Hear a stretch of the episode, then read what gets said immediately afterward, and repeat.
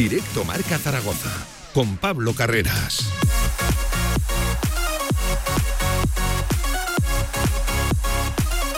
Saludos, ¿qué tal? Buenas tardes. De nuevo, 12 minutos pasan de la una del mediodía. Ahora sí, el deporte. Ahora sí, viernes de previas, en plural, porque en primer lugar enseguida nos marchamos a escuchar en directo a Julio Velázquez en la comparecencia previa a ese Villarreal B Real Zaragoza partido que marca el fin de semana deportivo en la ciudad y en Aragón seguramente una de las últimas oportunidades que le quedan al equipo de Julio Velázquez de reengancharse a esa parte alta de la tabla al playoff y un partido, ya lo saben, marcado, muy marcado por esa presencia ya confirmada de más de 2.000 zaragocistas en la grada de la cerámica. Ayer el club ya finalizaba, cerraba la venta de entradas. Se confirma que por parte del Real Zaragoza las entradas que el propio club ha vendido cedidas por el Villarreal. Por cierto, chapó para el conjunto amarillo.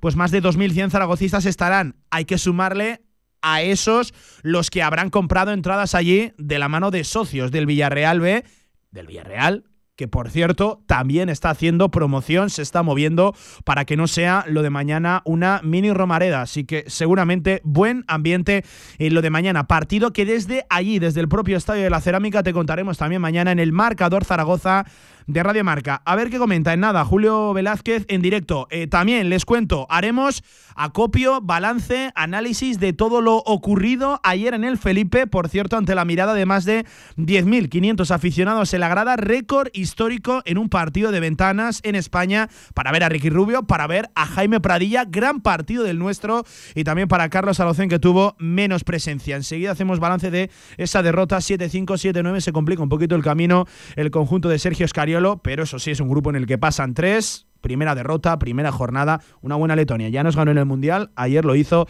también en el Felipe. Por cierto, regresa la competición doméstica para las de Carlos Cantero, que evidentemente es un partido muy marcado por lo que ocurrirá entre semana en el Felipe, la vuelta de los cuartos de final de la Euroliga, pero cuidado es que este fin de semana ni más ni menos está la segunda plaza de la Liga Andesa en juego. Esta es la temporada. Aquí se resume la temporada de las de Carlos Cantero, que cada fin de semana tienen, bueno, pues prácticamente una final. También balance de todo el fin de semana deportivo en Aragón, de todo lo que se viene. Y por cierto, hablando de eso, de balance, hoy entrevista aquí con Cristina García, con la directora general de Deportes de Aragón, para hacer, pues eso, eh, balance, análisis de todo lo que lleva eh, transcurrido en el cargo y de todo, sobre todo, lo que se viene en el deporte aragonés de, esta parte a, un tiempo. Cuidado porque vienen cosas importantes. En Aragón enseguida estamos hablando de ello, lo dicho, con Cristina García, con la directora general de deportes del gobierno de Aragón. 15 minutos por encima de la una del mediodía. Arrancamos como buen viernes con la previa del Real Zaragoza.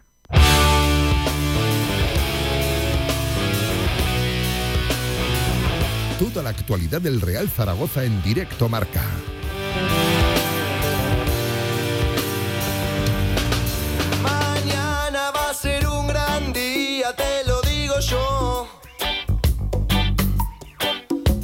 Nos vamos a mirar. mensaje la canción ¿eh? de nuestro charrúa, del charru de Gaby Bonet. Eh, estás allí, ¿no? Estás tuya, estás uruguaya. Buen temita, ¿eh? Suena bien, suena, suena un poco. Estar arriba va a ser todo sur. Mañana va a ser un gran día, dice el, el temazo. Y tiene que serlo. Seguramente una de las últimas oportunidades que le quedan al Real Zaragoza, ojo, no de meterse, sino de reengancharse a la parte alta de la tabla. 36 para Zaragoza, 42 para el Real Valladolid, equipo que marca la promoción, esa sexta posición, seis puntos de diferencia.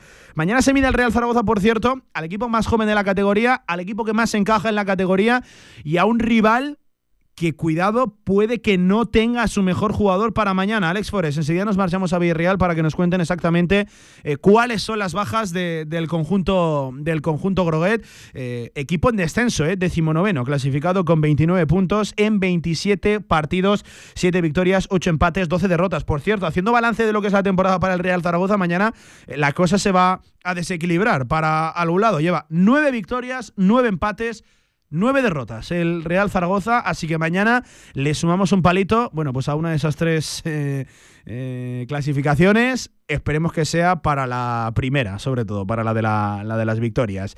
Em, nos vamos a marchar en nada, en nada, a escuchar en directo a Julio Velázquez, que está compareciendo desde la Ciudad Deportiva. Por cierto, antes les cuento, hoy última sesión de entrenamiento, esta tarde pone rumbo el Real Zaragoza por carretera hasta Castellón, hasta Villarreal.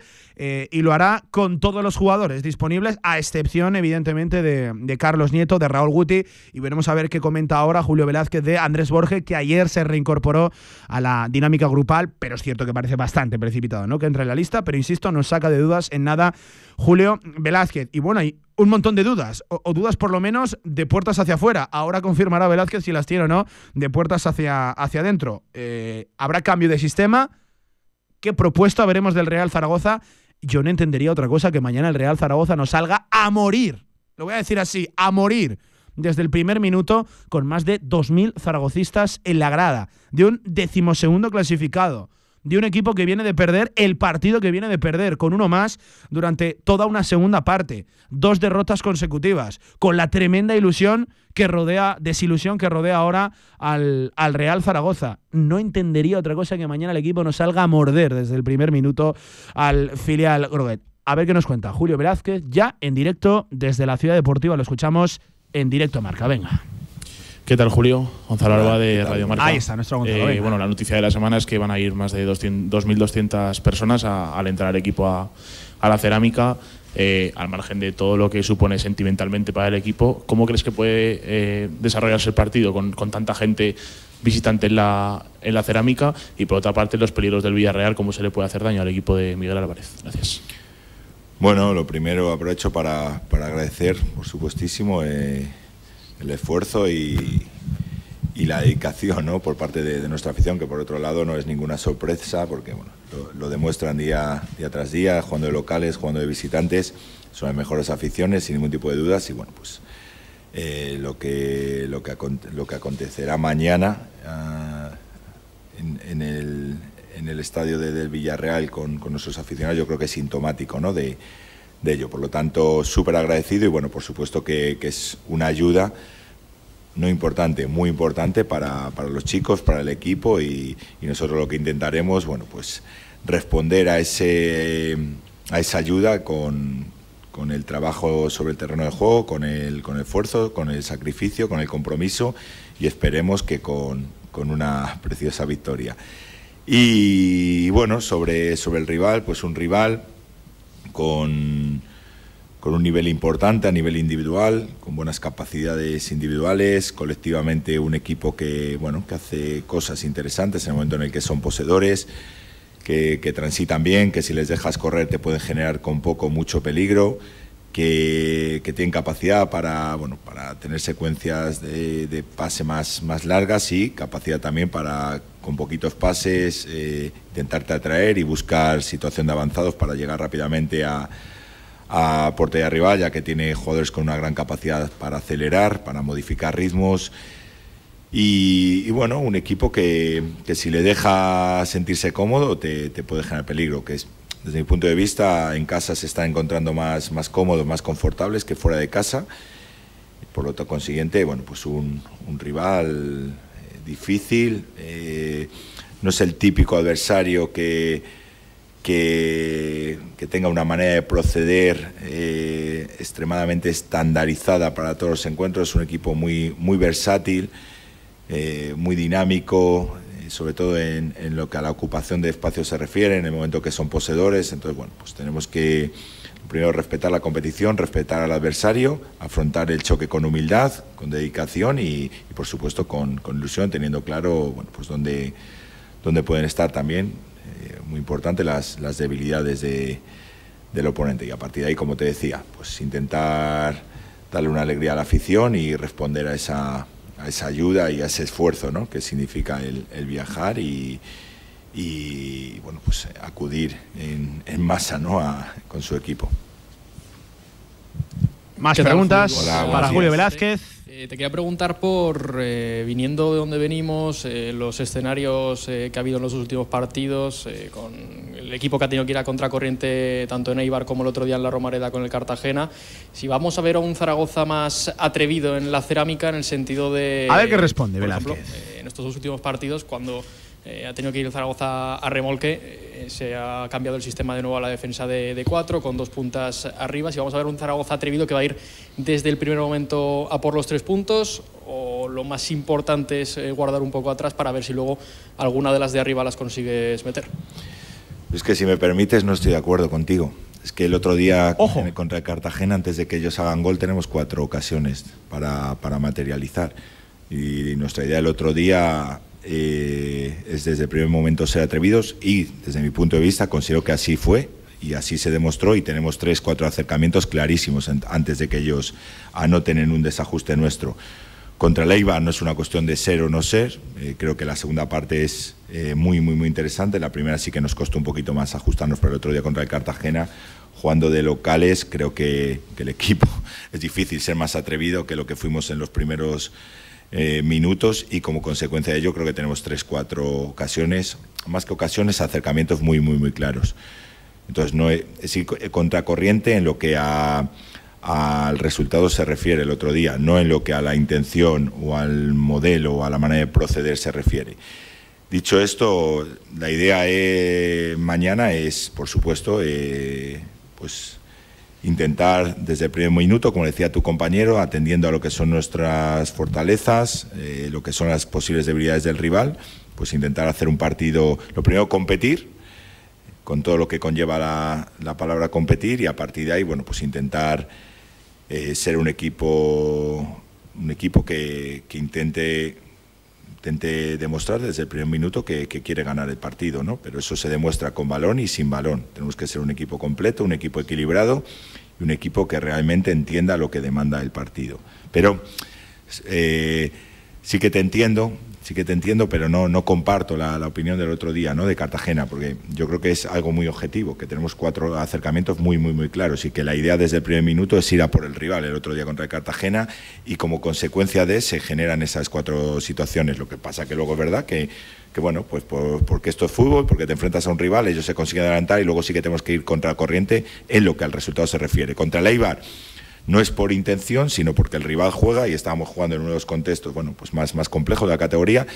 Y sí que es verdad que ahí eh, te puedo comprar la idea de que nos costó, eh, no en la intención, pero sí en lo que se demostró en el terreno de juego y ya en la segunda parte tuvimos que ir eh, contra corriente, no solo en el resultado, sino también un poquito en, en, la idea. Pero el otro día contra el Cartagena no. Dicho esto, la idea de mañana, pues por supuesto, lo primero, competir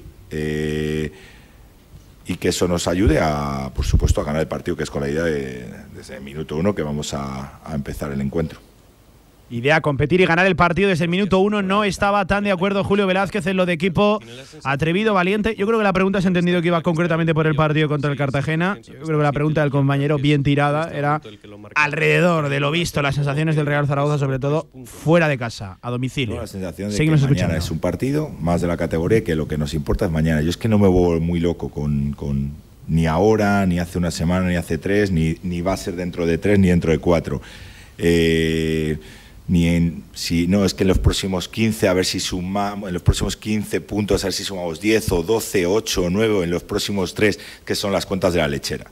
Y lo que esta competición te enseña es que tienes que vivirla semana a semana, partido a partido, que hay que respetarla, que hay que ser competitivo y desde el ser competitivo, pues ver dónde, dónde estás posicionado en esas siete últimas ocho jornadas y lo importante, llegar fuerte y llegar en condiciones de luchar por todo. Ese es mi único objetivo. Entonces, partido de mañana no me centro en dónde está el rival, eh, en lo que a la clasificación se refiere, o de qué venimos o qué, de, qué dejamos de venir. Un partido nuevo que lo afrontamos con muchísimo positivismo, con muchísima ilusión, con muchísima energía y con ganas de, bueno, pues... Encima con la ayuda de nuestros aficionados, que reitero, es de agradecer y es un motivo de orgullo, bueno, pues intentar dejarnos la vida en el campo para, para brindarles una victoria. Más en directo de Julio Hola, Velázquez. Hola, buenos días. Eh, Santi Saez de Red Zaragoza de la cadena SER. Cuatro meses y medio sin ganar fuera. Evidentemente no solo es responsabilidad tuya. Desde octubre, aquí un tiempo, sin ganar fuera. Pero ¿qué lectura te, te dice eso, ese dato tan, tan, tan duro? Y segundo, eh, sobre Bakis, en ese proceso que lleva de adaptación poco a poco. A ver, que le preguntan sobre ¿ya está en Bakis. disposición de, si lo crees oportuno, eh, que pudiera jugar de titular? Sobre la primera no me dice nada. Me dice nada y me dice muchas cosas, pero mm, lo de la causa-efecto, ahora lo que me centro es partido nuevo, fuera de casa, como muy bien has dicho. Nosotros eh, llevamos X partidos jugados fuera de casa, X partidos en casa y bueno, a mí me gusta analizar únicamente lo que es nuestro, nuestro recorrido en el club o nuestro recorrido desde, desde que llegamos en la globalidad. Pero bueno, obviamente jugando de locales, jugando de visitantes. Sí que es verdad, de visitantes no hemos conseguido ganar, hemos estado en disposición de, ello, pero de momento no, no se ha dado y bueno, pues una oportunidad más. Eh, no me centro en esos datos porque, bueno, eh, lo que esto es como todo, en función de dónde te quieras inclinar, pues eh, puede ser más positivo, más negativo, con todo. En tu vida profesional, en tu vida personal, a mí me gusta ser por naturaleza positivo y sobre todo viendo cómo entrenan los chicos, la ilusión, la predisposición que tienen a todo y bueno, pues una oportunidad más de hacer un bonito partido, de ser competitivos y que eso nos ayude a, a ganarlo, que es el, el objetivo ¿no? Eh, fundamental, pero sobre todo el, el entender el partido y, y, entender lo que nos va a demandar el, dicho partido. Y sobre lo segundo, pues a ver. la verdad que con Bakis estamos muy contentos de cómo va evolucionando, a nivel de, minu de minutaje va ha ido evolucionando, eh, lleva un tiempo importante eh, en el que no ha podido estar en dinámica de equipo, entonces no es una cuestión de, de un día para otro, sino que es un proceso. El otro día consideramos que que atendiendo a, que, a la superioridad numérica que teníamos y atendiendo a lo que presuponíamos que se iba a dar en la segunda parte, que era mucho volumen ofensivo, mucha posesión en campo rival, consideramos que los esfuerzos sin balón no iban a ser tan elevados y consideramos que no era ningún tipo de riesgo el que pudiera acumular 45 minutos. Así fue y bueno, y de hecho tuvo un par de situaciones donde podía haber materializado, entonces poquito a poquito en ese sentido estamos muy contentos, pero por desgracia iba a ser parte de la convocatoria y no va a poder ser parte de la convocatoria porque hoy Ojo. en el último lance ha tenido un pequeñito problema muscular y eso le va a impedir viajar con el, con el equipo. Hasta el lunes, bueno, más, obviamente el doctor es el indicado ¿no? para hablar de, de, tal situación, pero bueno, aprovecho que estáis aquí. Hasta el lunes no se le hará una prueba exacta, pero esperamos que, que quede bueno, pues en, en, una cosita menor, pero sí que le impide viajar mañana, mañana con el equipo. Es una cuestión muscular, no tiene nada que ver con, con lo que había tenido anteriormente. Ojo lo que acaba de confirmar Julio Velázquez, baja sin Ambakis para el partido de mañana, no va a entrar en la convocatoria, decía debido a un lance de última hora en el último entrenamiento de la semana, porque al inicio estaba, se cae de la convocatoria una lesión muscular, pequeñita lesión muscular, decía que nada tiene que ver con la anterior lesión, que recuerden era de rodilla y concretamente de menisco. Bueno, pues cuidado, baja Sinan Bakis para mañana, el día que se preveía que podía volver a la titularidad. Vaya temporada del Real Zaragoza en cuanto a las lesiones y vaya temporada de Sinan Bakis. No entra en la convocatoria el delantero turco germano. Es la noticia a esta hora de la mañana, 13 horas 29 minutos, confirmada por el propio Julio Velázquez en sala de prensa. Sinan Bakis se cae de la convocatoria y a ver qué es lo que tiene quería tranquilizar Julio Velázquez diciendo que era una pequeñita lesión, pero cuidado que al menos en la participación directa mañana no podrá estar. La noticia de la mañana. Un alto en el camino, seguimos escuchando a la vuelta a Julio Velázquez, pero quédense con eso. La noticia de que Sinan Bakis, lesionado, se cae de la convocatoria. Directo a marca. En Sabiñánigo, Hotel Villa Virginia, un impresionante edificio de piedra a 30 kilómetros de las pistas de esquí, 22 habitaciones con todas las instalaciones de un hotel de auténtica categoría. Hotel Villa Virginia, más información en internet, hotelvillavirginia.com. Grupo Hierros Alfonso, servicio integral y asesoramiento especializado. Gran variedad de materiales y tienda de suministros. Confíanos tu proyecto y te daremos la solución. Venta directa, tanto a particulares como a empresas en Avenida San Juan de la Peña 90. Construye con nosotros. Construye con Grupo Hierros Alfonso. Calidad y servicio. Infórmate en grupohierrosalfonso.com. Si quieres sacarte cualquier permiso de conducción, Grupauto. Formando conductores desde hace cuatro décadas. Centros de formación vial Grupauto. 12 autoescuelas con los medios más modernos y una inigualable flota de vehículos. Infórmate en grupauto.com. Grupauto, patrocinador oficial del Real Zaragoza. En Radio Marca Zaragoza cada vez somos más. En la FM en el 87.6 y en nuestra emisión online para que nos escuches, estés donde estés. Gracias. Radio Marca Zaragoza. Sintoniza tu pasión. El fútbol regional y su fútbol base en Radio Marca Zaragoza. Los lunes de 7 a 8 de la tarde y desde los diferentes clubes de Aragón. Este lunes desde el Estadio Miralbueno El Olivar. Cantera aragonesa en Radio Marca Zaragoza. Toda la actualidad del Real Zaragoza en directo marca. 13 horas 31 minutos de vuelta en directo marca, tiempo de previa Villarreal Real Zaragoza, comparecencia en directo de Julio Velázquez que ha confirmado que Sinan Baki se cae de la convocatoria por una lesión muscular que nada tiene que ver con la lesión anterior, pero que no podrá participar mañana. Seguimos escuchando al mister. Más preguntas Hola, Julio, para buenos días, Chema Vela, Heraldo. Eh, en las últimas salidas del equipo recalcaste la influencia del contexto, ¿no? De Eibar, Alcorcón, eh, Amorebieta, Elda. Eh, ¿Crees que en este partido, en este desplazamiento, el contexto puede ser más favorable? Por lo que has comentado antes, eh, un desplazamiento masivo, posiblemente haya superioridad zaragocista en la grada, eh, escenario de primera división, la tipología también del rival. Sí, yo creo que lo has analizado muy bien. Lo has analizado francamente bien. Es, es diferente, muy diferente a lo que nos pudimos encontrar con el, en Lezama, con el Amorebieta, muy bien con el Alcorcón, con el Dense. eh, bueno, en Eibar, por la tipología de campo, sí. eh, si hay un escenario bonito ¿no? para jugar, es ese, es ese estadio y, y más, como decía tu compañero en la primera pregunta, con la cantidad de aficionados que tenemos. ¿no? Entonces yo creo que, que, bueno, que mañana reúne condicionantes muy, muy apetecibles y muy interesantes para, bueno, pues para hacer un gran partido y para demostrar jerarquía y, y de- y para, para que eso nos lleve a, a conseguir la victoria. Muy buen análisis por tu parte, sí. Bueno. Eh, buenos días, Julio Santiago. ¿Qué tal? del- Buenos días. Del periódico de Aragón. Eh, antes te has ceñido en la, en la respuesta de, de sobre la propuesta de tu equipo eh, al partido del Cartagena y el del Eibar, pero en general, en, los 11 partidos que, que llevas, y es una frase que está un poco eh, en la calle y en el contexto que rodea a Zaragoza, eh, ¿tú consideras que tu Zaragoza es un Zaragoza atrevido, un Zaragoza que propone, teniendo en cuenta las, las diferentes circunstancias del partido, los contextos y lo que quieras, pero en líneas generales, ¿tú crees que, que el Zaragoza es, de Velázquez es un, un Zaragoza que propone? Bueno, primero no hay Zaragoza de Velázquez, desde mi punto de vista, es el Real Zaragoza y lo que estamos eh, y, eh, Julio Velázquez, que en este caso es el que está hablando, es el entrenador, pero, pero creo mucho en el trabajo en equipo y trabajamos como staff técnico eh, de manera conjunta con el staff médico y somos todos, y lo más importante por encima de todo son los jugadores. Dicho esto, lo de proponer es muy. Se utiliza la palabra o el término proponer de una manera muy, muy abierta, muy genérica, y proponer proponen todos los equipos. Lo que pasa es que se habla siempre de, de- Hablamos de proponer y parece que solo se tiene que proponer con balón. La propuesta es muy.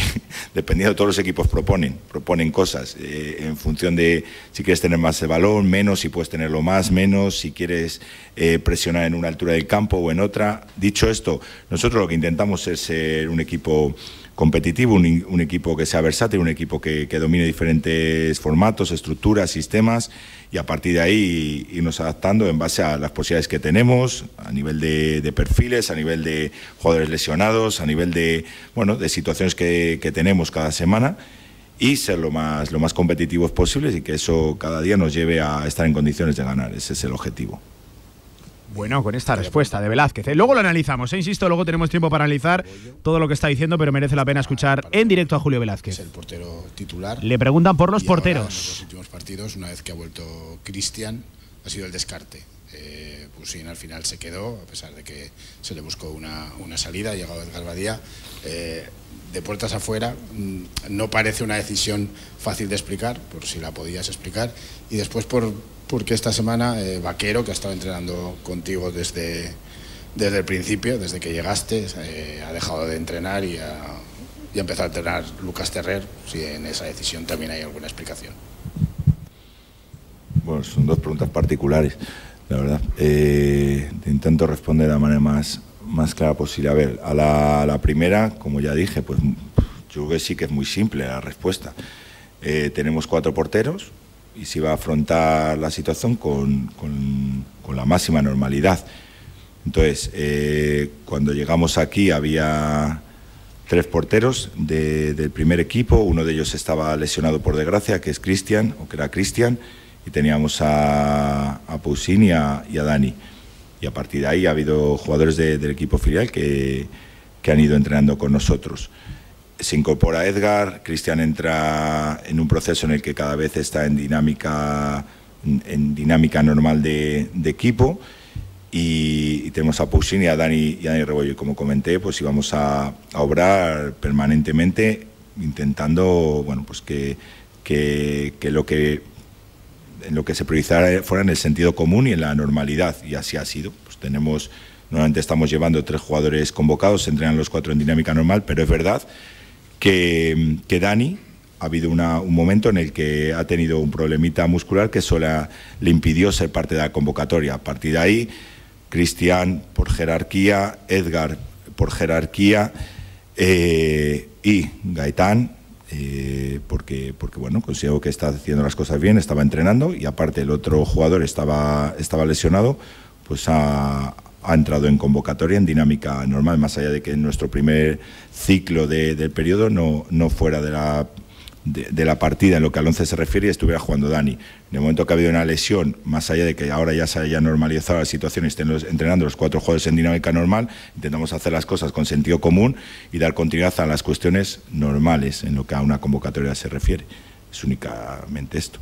En lo que a Vaquero, pues que hablar de un jugador de filial en concreto, todos los jugadores de filial se merecen todo el respeto del mundo. Me puedes hablar de Vaquero, de la misma manera que me puedes hablar de Pau, de Mañas, de, de, Pablo, de, de, cualquiera. Nosotros, en base a lo que... Eh, nuestro objetivo no es que se sientan solo importantes tres, cuatro jugadores de filial. Nuestro objetivo es que no solo de palabras, sino de hechos. Los hechos no es poner ni un minuto, ni dos, ni cinco, sino lo primero pasa por que todos se sientan eh, parte de que pueden entrar en ese proceso de entrenamiento del primer equipo, que sientan que el staff del primer equipo le siga a nivel de entrenamiento y le sigue en lo que a la competición se, se refiere, y a partir de ahí que todos tengan oportunidades de mostrarse, de, de ser parte de, y obviamente, bueno, pues luego en base a lo que es la semana, con qué tipo de estructuras estamos entrenando y demás, pues ciertos perfiles se adaptan más o menos en función de la semana y a partir de ahí hay rendimientos que son variables porque es normal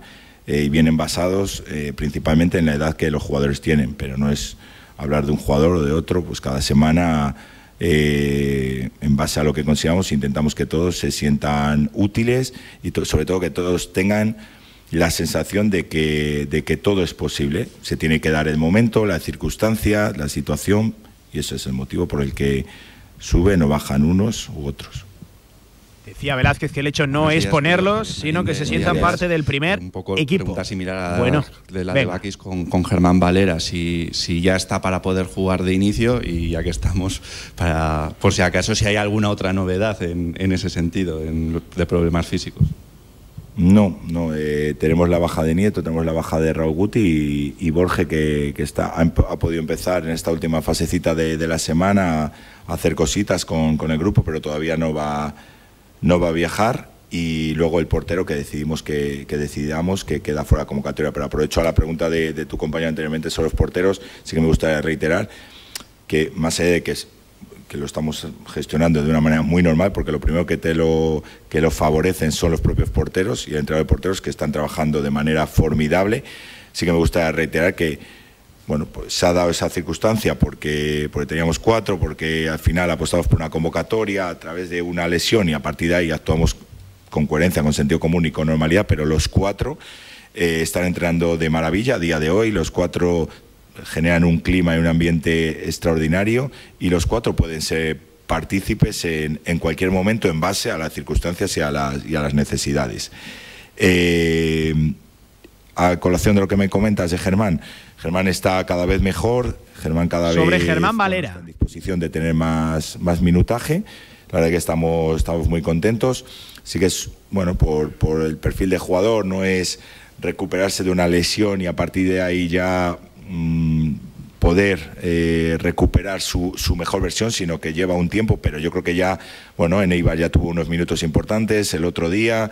Entonces, bueno, ya veremos mañana por lo que optamos, pero, pero sí, está en disposición de cada vez poder tener más minutos y la verdad que esta semana ha entrenado fenomenal.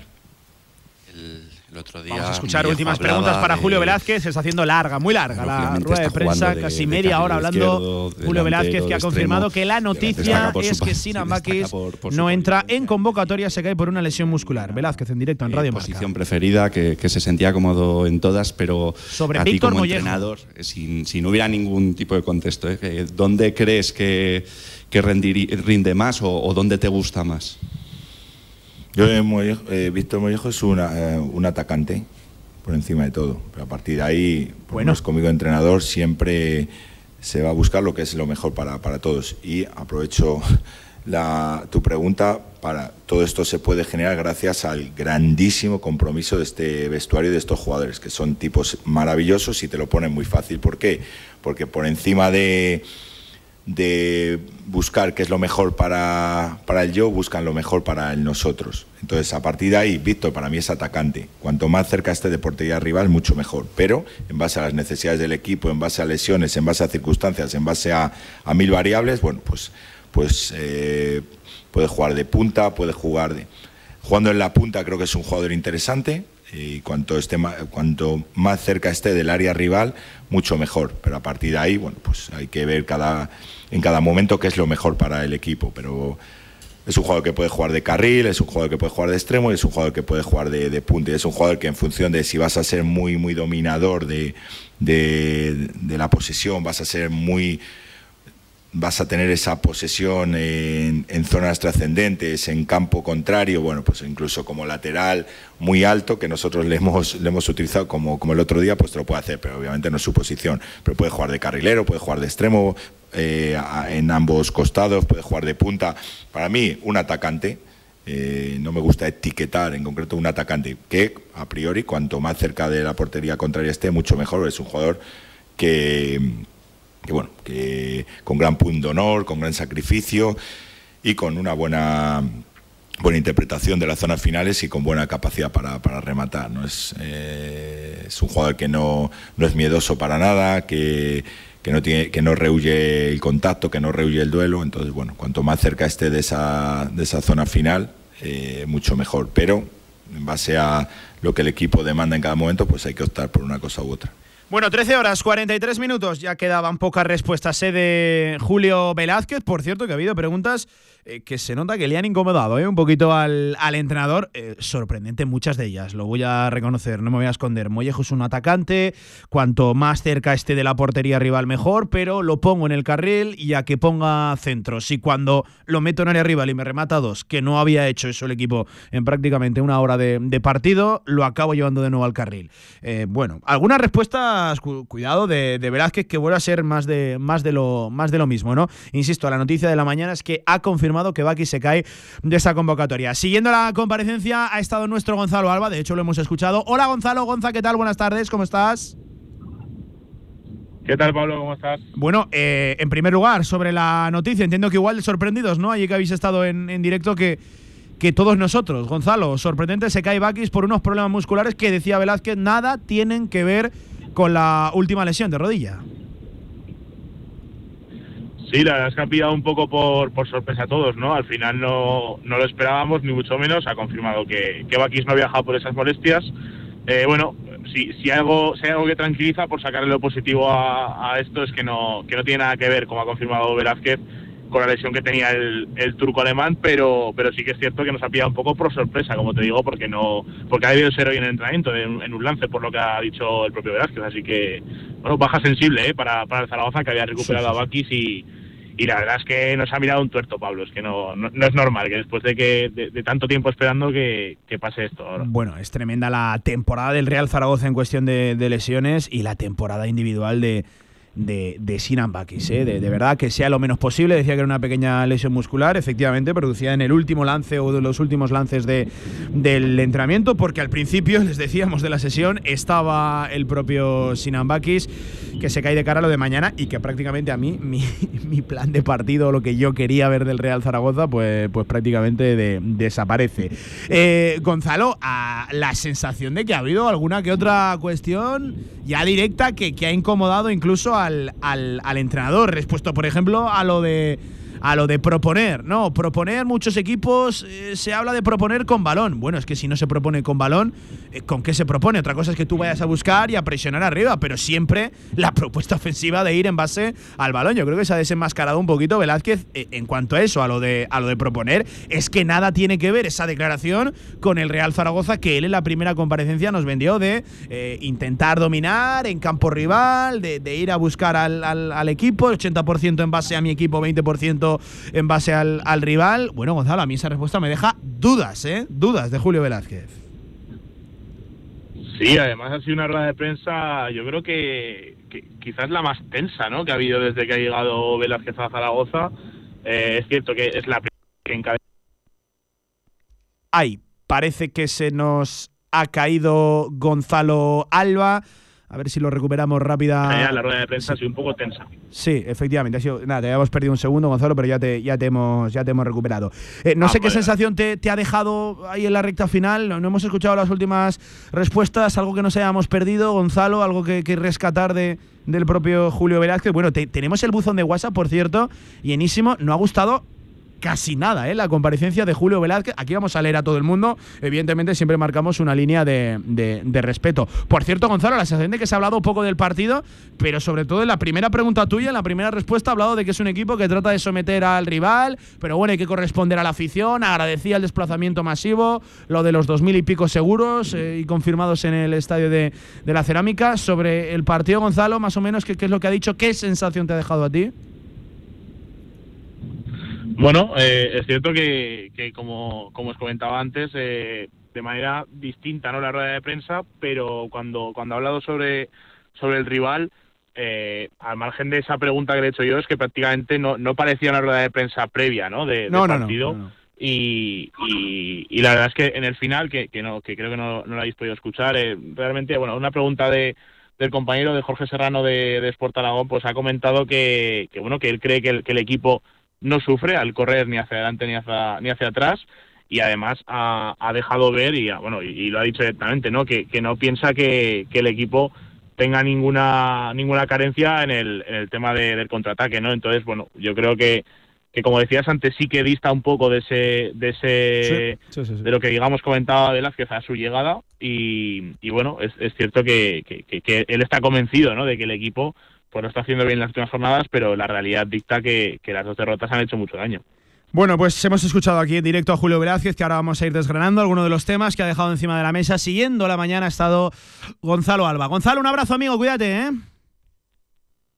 Un abrazo, Pablo. Bueno, pues ahí estaba Gonzalo lo dicho haciendo de reportero esta mañana en la Ciudad Deportiva. Por cierto, la Liga confirma que habrá minuto de silencio, ya lo saben, por la tragedia ocurrida en, en Valencia, en ese incendio de un edificio de, de, 14 plantas y se procede también a la suspensión del Granada Valencia en Primera División y del Levante Andorra en la propia ciudad Taroña, la propia ciudad valenciana, eh, este correspondiente a la, Segunda División y uno de los rivales del Real Zaragoza en esa pelea por engancharse a la parte alta de la tabla. Eh, respecto al rival, lo decíamos, Velázquez decía, equipo que somete, por cierto, un tema, siempre le hemos ganado al Villarreal B. Le ganamos el primero el año pasado. Recuerden aquel gol de Zapatero en prácticamente los últimos minutos con un Carcedo señaladísimo. Bueno, pues acabó salvando esa bala por unas semanas. Luego ya saben la historia, la conocen todos, acabó siendo destituido. Y remontamos el año pasado, eh, hace ya más de 400 días, cuidado, hace más de un año que el Real Zaragoza no remonta un partido. Precisamente ese encuentro que se marchó en el nuevo estadio de la Cerámica, perdiendo 2-0 al descanso y con un gol de Iván Azoño y un doblete de Víctor Mollejo en el último minuto de hecho, a centro de Gaby Fuentes le acabó dando la vuelta el, Real Zaragoza. Y el primero, el de esta temporada, ya, ya lo saben, eh, ganó 2 a 0 el, Real Zaragoza en el estreno de la 23-24, con gol de Francho Serrano, con gol de Michael Mesa, en lo que supondría la primera victoria en esa serie de cinco con la que arrancaba el curso y que lejos ha quedado el, Real Zaragoza. Eh, quería corresponder a la afición, decía, es un día para, competir con, con, ilusión y para darle a, toda, a toda esa gente. No compartía lo de equipo eh, poco valiente. Yo creo que la pregunta ha entendido que iba sobre todo de cara a lo de Cartagena, pero no, yo creo que la pregunta del compañero de García de la, de la televisión autonómica eh, yo creo que iba en general por las propuestas del Real Zaragoza más allá de la Romareda y ojo, alguna que otra en la, en la Romareda. Hablaba de eh, equipo equilibrado, de que la idea es competir y ganar desde el minuto uno, con ilusión, con energía eh, y decía que es un partido más de la, de la categoría. Esto, citas literales que me he ido apuntando en directo de, de Julio, de Julio Velázquez. Al que no le decía, por cierto, nada el dato de que no se gana eh, lejos de la Romareda eh, desde el 5 de octubre, jornada número 9, que ya ha pasado. Y yo vuelvo a decir lo mismo. Los números en general, transcurridas 27 jornadas del Real Zaragoza lejos de la Romareda, no son malos del todo, pero son números evidentemente condicionados y engordados por el buen arranque de la, de la temporada. Que tú lleves desde el 5 de octubre a 23 de febrero sin ganar, evidentemente no es una buena temporada lejos de la, lejos de la, de la Romareda. Y a mí la respuesta que, por cierto, y está generando muchísima, muchísima polémica en nuestro WhatsApp, en nuestro Twitter, y yo creo que la afición zaragocista, lo de proponer. Decía que es un concepto muy genérico, muy abierto y que se entiende desde fuera que proponer solo se propone con, con el, con el balón. Esto para mí desenmascara un poco el plan de, Julio Velázquez, que lo que es balón en muchas fases de partido y en muchos partidos, pues como, como que no. Por cierto, declaraciones que chocan directamente con el Julio Velázquez que nos habló en su primer día como zaragocista, de, proponer en campo rival, de ir a buscar al contrario, de, de, intentar que pasen más cosas en área rival que no tanto en la, en la propia, de ir a morder, a buscar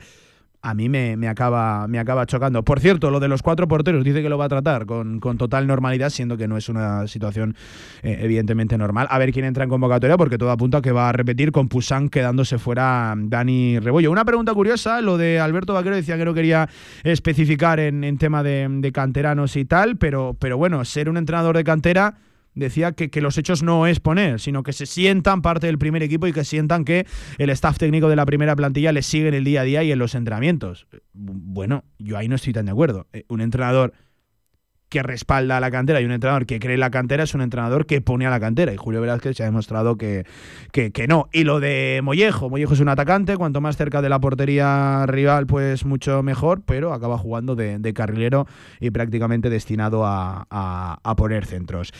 Ahí estaba la comparecencia de, Julio Velázquez. Uf, eh, Gaby, tenemos muchas cosas que leer, ¿eh? La verdad que el WhatsApp ha tenido más actividad, más actividad que nunca. Eh, en el 679 81 24 57.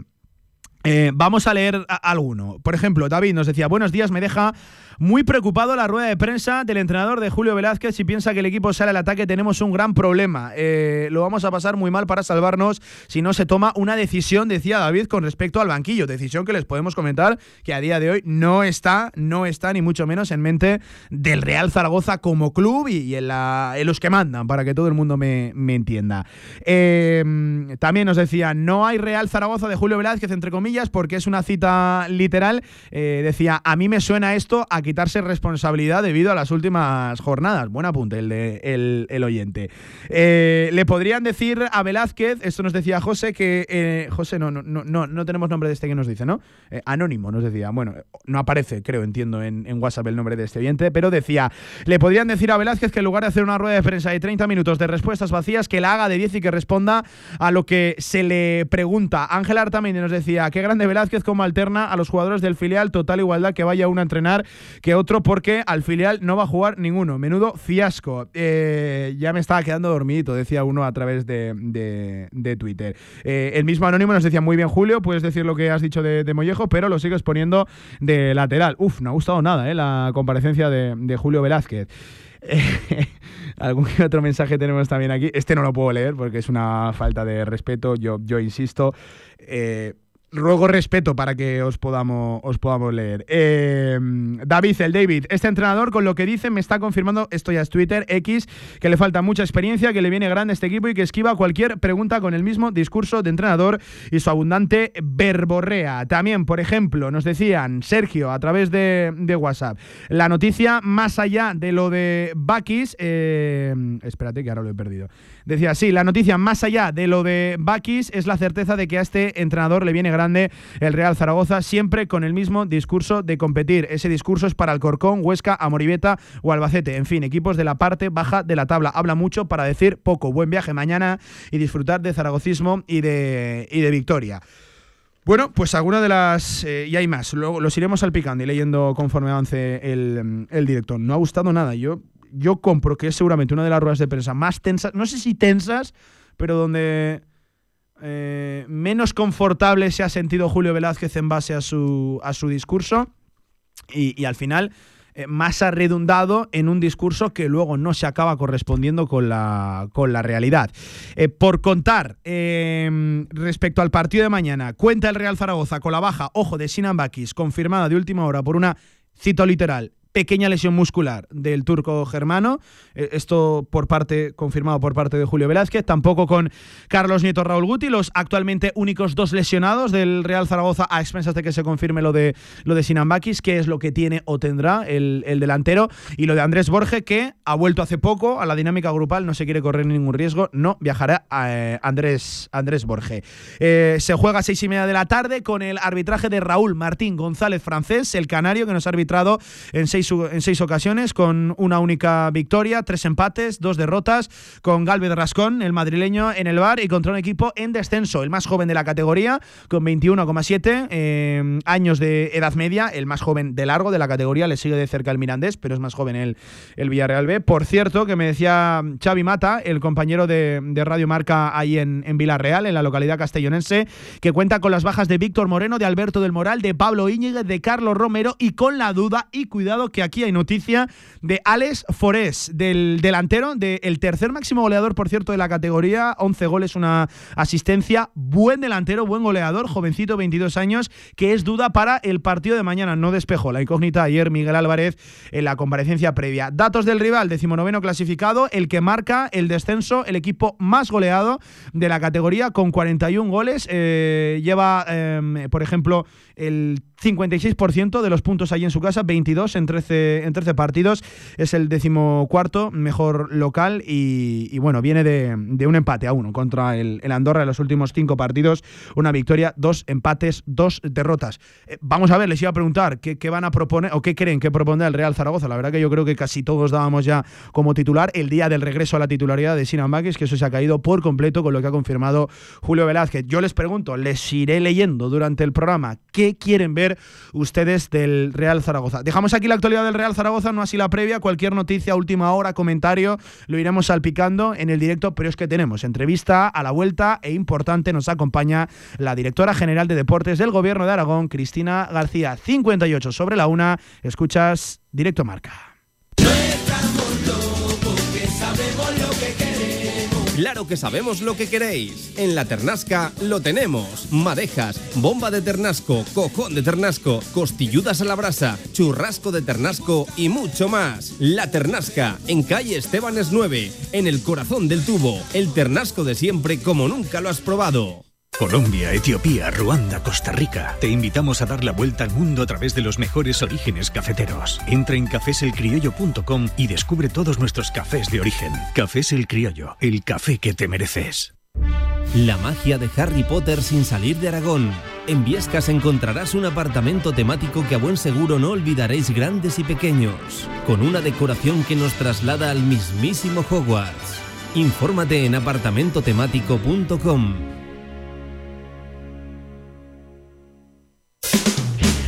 Descarga la app de Radio Marca Zaragoza y sintoniza tu pasión. Disponible para iOS y Android. Tras la dolorosa derrota ante el Cartagena, cada vez quedan menos opciones de engancharnos a la cabeza de la clasificación. Este sábado, desde las 8 y cuarto de la tarde, Villarreal B, Real Zaragoza. Este sábado el equipo Maño visita la nueva cerámica para enfrentarse a un equipo asequible. Te lo contamos como siempre en Marcador, en Radio Marca Zaragoza, en la FM en el 87.6 y desde cualquier lugar del mundo en nuestra emisión online. Los partidos del Real Zaragoza en Radio Marca. Sintoniza tu pasión.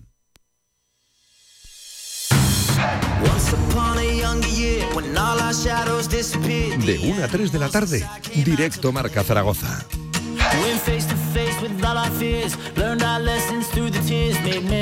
Dos en punto de la tarde, viernes 23 de febrero, de vuelta en este directo Marca. Eh, ya os digo que vamos a ir leyendo algún que otro mensaje. Oye, Gaby, nos está sorprendiendo la participación en este directo Marca de, la gente. El 90-95 por ella, muy cabreada con, con el entrenador del Real Zaragoza por su discurso. Bueno, redundante, ¿no? Esto es lo, que digo siempre. Si se convirtiera luego en realidades en hechos, cambiaría bastante la, la, película.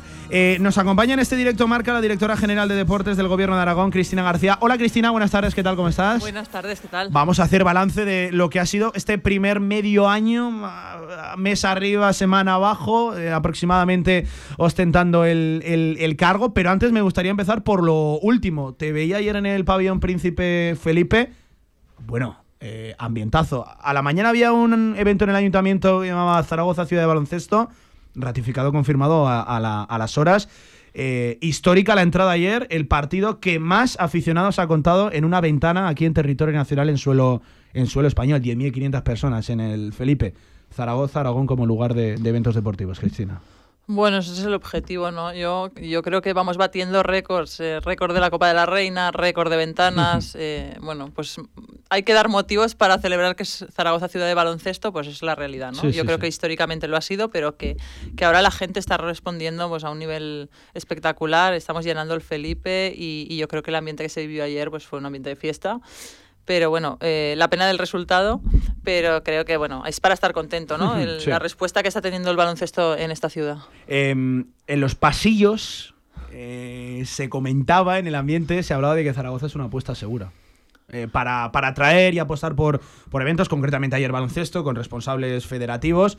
Pero, pero es que da la sensación de que viene un campeonato de ciclismo, viene la vuelta y fíjate a, pleno calor, a pleno sol en verano, cómo, cómo se puso la puerta de, del Carmen, ¿no? Entiendo que esa es un poco la, intención, ¿no? Atraer, promocionar eventos deportivos eh, en, Zaragoza y concretamente en Aragón, que la vuelta también pasó por, por la provincia de Teruel. Sí, hay algo fundamental, ¿no? Que es que tengas el producto. Yo creo que Zaragoza es un producto eh, especial para atraer eventos deportivos, por nuestra ubicación, por nuestra capacidad de instalaciones, por la respuesta de, los ciudadanos. Entonces, bueno, eh, la, vuelta fue espectacular, eh, la vuelta va a volver a Zaragoza, eh, estoy completamente segura, pero, pero creo que, hay un... Hace dos, tres años, la época post-COVID, ¿no? Ha sido un punto de inflexión y creo que la gente está más animada, incluso si cabe, y sobre todo yo creo que es el momento de dar ese empujón definitivo para que, para que Zaragoza sea un fijo en el calendario de eventos deportivos para todas las federaciones y, y para todo aquello que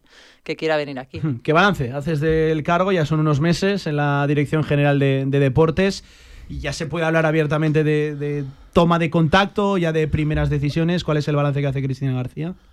Bueno, el balance es bueno. ¿eh? Yo cuando llegué es, verdad que, asusta un poco porque hablamos ámbito autonómico, del ámbito autonómico, ¿no? De, recoger muchas necesidades del territorio, pero, pero creo que la línea de, a seguir es, es muy clara, es posicionar a Aragón, es eh, impulsar el deporte base, porque al final sin deporte base no hay deporte de élite.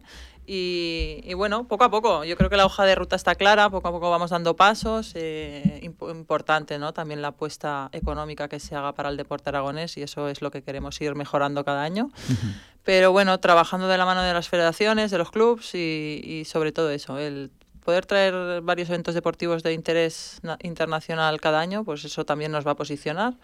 El Pirineo, el Pirineo tiene que aparecer y, hay que, y hay que dinamizarlo ya. es un recurso que no, por cierto, muchas comunidades cuentan con. Bueno, nosotros creo que somos unos privilegiados, pero, pero hay que darle más vidilla, ¿no? Que diría yo. Y, y creo que, que, la nieve pues nos está avisando de que cada año pues nieva menos. y, y, el desestacionalizar pues es, es, algo, es un objetivo y, y, bueno, creo que tenemos la materia prima, que eso es lo fundamental. Eh, nosotros aquí damos todos los días el parte de, de, nieve de las estaciones de esquí aragonesas y llevamos una temporada pues, pues complicada y la sensación de que ya en los últimos años venimos con el mismo discurso siempre, que están siendo años complicados para, para la nieve y para, para los valles, sobre todo al norte. También por cierto, en la provincia de Teruel, donde no acaba de, arrancar la, la, cosa. Está siendo un año complicado ahí. Muy complicado este año y bueno, pues por eso es muy importante también todos los deportes outdoor que digo yo, de BTT, de, montaña, eh, en Teruel también, que tenemos al volei Teruel, ¿no? que ha hecho una copa espectacular, una pena que, que perdió el partido de cuartos, pero, pero hay que potenciarlo. Y entonces, bueno, pues ahí estamos en esa línea sobre todo que todo el mundo entienda que el deporte es muy importante no solo para, para la actividad física en sí, sino que al final es, tema turístico también. Venía Cristina García de un ámbito local. El abrirse a toda la comunidad autónoma, entiendo que exige el ponerte muy al día con federaciones, que entiendo que las primeras semanas, meses fueron enfocado a eso, ¿no? A, a, toma de contacto, saber por dónde se quiere ir en, en, cada, en cada sitio. Una vez finalizado ese proceso que entiendo que estará ya, ya finalizado, la hoja de ruta decía eh, está muy clara, muy marcada, pero, pero ¿qué es lo más cercano? ¿Qué, qué se viene plazo dos, tres meses en el, en el deporte aragonés, acabando ya invierno, nos metemos en nada en, en, primavera, llega el buen tiempo, sabemos que, que en verano también se promociona mucho el, el, deporte. ¿Qué viene ahora por delante en, en, Aragón a nivel autonómico? Bueno, este año vienen muchos eventos deportivos, eventos de calado, a lo mejor ya hay 15 cerrados. Vamos a intentar diversificar, vamos a dar eh, su papel a Teruel, su papel a Huesca, su papel a Zaragoza. Eh, tenemos la capitalidad europea de Zaragoza dentro de tres años, bueno, cuatro años, y, eso es lo que queremos, ¿no? Eh, estos meses ya empiezan a venir los eventos, eh, pero sobre todo también vienen las elecciones en federaciones autonómicas, que ese es otro punto importante en lo cual, bueno, estamos trabajando con ellas, pero, pero sobre todo viene eso, ¿no? Nosotros necesitamos trabajar de la mano de las federaciones y de los clubs. Eh, yo quiero que haya más equipos en primera división o en máxima categoría en Aragón, ¿no? A día de hoy tenemos Casa de Mon, pero no tenemos más. Sí, sí, sí.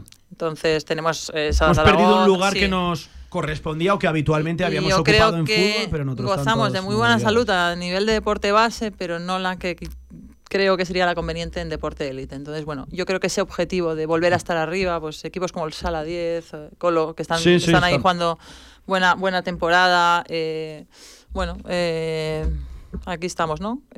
Casa de Moni y, y nos están representando en primera división, pero sí que queremos que eso eh, crezca. Que Aragón tenga más presencia, ¿no? Totalmente. En, las categorías élite de, cualquier modalidad, lo, dicho, nos hemos quedado bastante huérfanos, balonmano, ¿qué, qué decir? Balonmano es una apuesta, yo creo que pendiente, una deuda, ¿no? Con, con, el balonmano aragonés y bueno, yo creo que todo el mundo está trabajando también para que esto... Viene Casademón haciendo bien las cosas Efectivamente. Por, debajo, pero queda todavía largo. Queda un camino largo, pero, pero bueno, poco a poco se va recorriendo, así que no estamos mal, pero sí que esos proyectos de élite que, que creo que también nos posición en el a nivel nacional sobre todo. Em, ¿Cuánto ayuda la capitalidad europea del, del, deporte en Zaragoza al deporte aragonés? Esa famosa atracción. Esta mañana ya empiezan con eventos, sabemos que, luego está, y hablaremos eh, de ello, el objetivo 2030, el, el, Mundial, donde parece que Zaragoza y Aragón va, va, a, ir con, va a ir con todo. Pero, pero ¿cuánto ayuda la capitalidad europea del deporte en Zaragoza, en la capital para el deporte aragonés? Bueno, yo creo que ayuda de manera muy importante. Ayuda porque al final te miran diferente, ¿no? El ser capitalidad europea del deporte, pues bueno, puedes tener más facilidad a la atracción de eventos, pero creo que también nos posiciona y nos responsabiliza a las administraciones por apostar por el deporte. Yo creo que una de las buenas noticias es que Zaragoza cree en el deporte y, bueno, eh, el hecho de, embarcarte ¿no? en esta nueva etapa de, capitalidad europea y, y, tener el Mundial de 2030 a la vista, pues bueno, hace que nos comprometamos con algo que creo que cambiaría el, a la ciudad completamente. Es decir, ser sede del Mundial va a cambiar la ciudad, va a cambiar a la comunidad. Por la instalación en general. Y la nueva Romareda, obviamente, cambia absolutamente todo. La nueva Romareda creo que, bueno, estamos ya, yo creo que ahora sí que estamos en el camino, va para adelante totalmente. Eh, y bueno, tener un nuevo estadio, como siempre decimos, ¿no? El nuevo estadio no es para ir el sábado a ver el partido, va a haber eh, flujo de gente toda la semana, todos los días. Eh, y bueno, ya solo falta el colofón que sea que subamos a primera, que como sabes esta liga es tan dura que, está costando. Y, está costando, está costando. Y estamos en un punto que bueno, ya veremos qué pasa. Muy decisivo. Mañana, yo lo digo de verdad, lo de mañana en Villarreal me parece, me parece realmente, realmente decisivo. Em, deporte base. ¿Cómo estamos en, Aragón a nivel de, deporte base? Em, porque es cierto que, sobre todo cuando hablamos de deporte base está todo muy centrado en Zaragoza, pero, pero al final estamos hablando de ámbito autonómico. Eh, ¿Cómo está Aragón en, deporte base en comparación, por ejemplo, a otros inputs que podamos encontrar en otras comunidades autónomas? El deporte base está muy bien, está muy bien de nivel. tenemos muchos deportistas de alto nivel. Por ejemplo, este año lo que teníamos claro es que nosotros queríamos ayudar más al alto rendimiento porque tenemos muchos deportistas que muchos van a estar en, en París, pero otros están en el camino para estar ya en Los Ángeles, que, estamos a un nivel muy alto. Estamos compitiendo muy bien en el atletismo, en muchas disciplinas, ¿no? Y, está saliendo gente que de verdad eh, creo que va a ser importante en los próximos años. Y ahí tenemos que estar nosotros. Es decir, el deporte base al final hay proyectos de clubs, pero hay proyectos de deportes individuales que también eh, hay, que, hay, que, hay que cuidar. Y yo creo que estamos eh, muy bien, pero es importante cuidar ese recorrido, porque estos deportistas que ahora, siendo estando en el deporte base, son o tienen una calidad o una proyección importante, hay que acompañarlos en el camino para que esa proyección al final sea una Cuando hablamos de acompañar es eh, con programas específicos para el alto rendimiento, con subvenciones, ayudas, por traducirlo, con facilidades, ¿no? Con recursos, efectivamente. O sea, yo, yo lo que quiero es que, que un chaval que es bueno o una chica que es buena en su disciplina, eh, que no se pierdan por el camino porque no han tenido los recursos necesarios. ¿no? Eso yo para mí es una responsabilidad y la que la asumo, porque es verdad que el camino no siempre es fácil. Y, ya tenemos casos de deportistas que se han ido de Aragón y no quiero que se vuelvan a ir, ¿no? Así que, bueno, cuidar esa base, pero sí que es verdad que, que somos muy optimistas con, con el nivel que hay en Aragón a día de hoy. Deporte femenino. Eh, hay, por ejemplo, un gran exponente, un ejemplo, una federación modélica a nivel nacional, como la, de básquet, que, tiene por encima de las 40 licencias, casi el 50% femeninas. Eh, leí hace poco que, el propio gobierno de Aragón firmaba un acuerdo con la Sociedad Deportiva Huesca para la promoción del deporte del fútbol femenino en la, provincia ostense. ¿Cómo estamos también? Ahora que está tan en auge y, por fin, y por fin, eh, de verdad, y de moda el el deporte femenino, con, con fútbol. Entiendo que el Mundial ayudó desde luego una barbaridad, pero por ejemplo el vóley es una disciplina incipiente, emergente, creciente en el, en el mundo femenino y sobre todo en base. ¿Cómo estamos a, nivel de deporte femenino, tanto en base como en élite en, en, Aragón? Pues estamos creciendo mucho, ¿no? Es verdad que todas las disciplinas, pero por ejemplo, volei que la nombras, volei ha crecido exponencialmente en los últimos años. Han duplicado y casi han triplicado licencias, ¿no? Pero el volei femenino en este caso es que la subida es exponencial pero es que el fútbol también crece, el baloncesto, pues a pesar de, estar en el máximo de licencias, sigue creciendo. Bueno, tenemos una serie de, disciplinas que crece, pero sí que es verdad que tenemos un problema muy grave, que es que cuando llegan a los 15, 16, eh, es el porcentaje de, abandono del deporte en mujeres es muy elevado, ¿no? Y aquí es donde, donde creo que todos tenemos que poner el foco. ¿Cómo, se, cuida, cómo, ¿Cómo se cuida o se repara eso? Porque he escuchado a varios expertos en la materia y y no nos acabamos de poner de acuerdo, ¿no? Como se dice vulgarmente. Yo creo que no hay una fórmula mágica.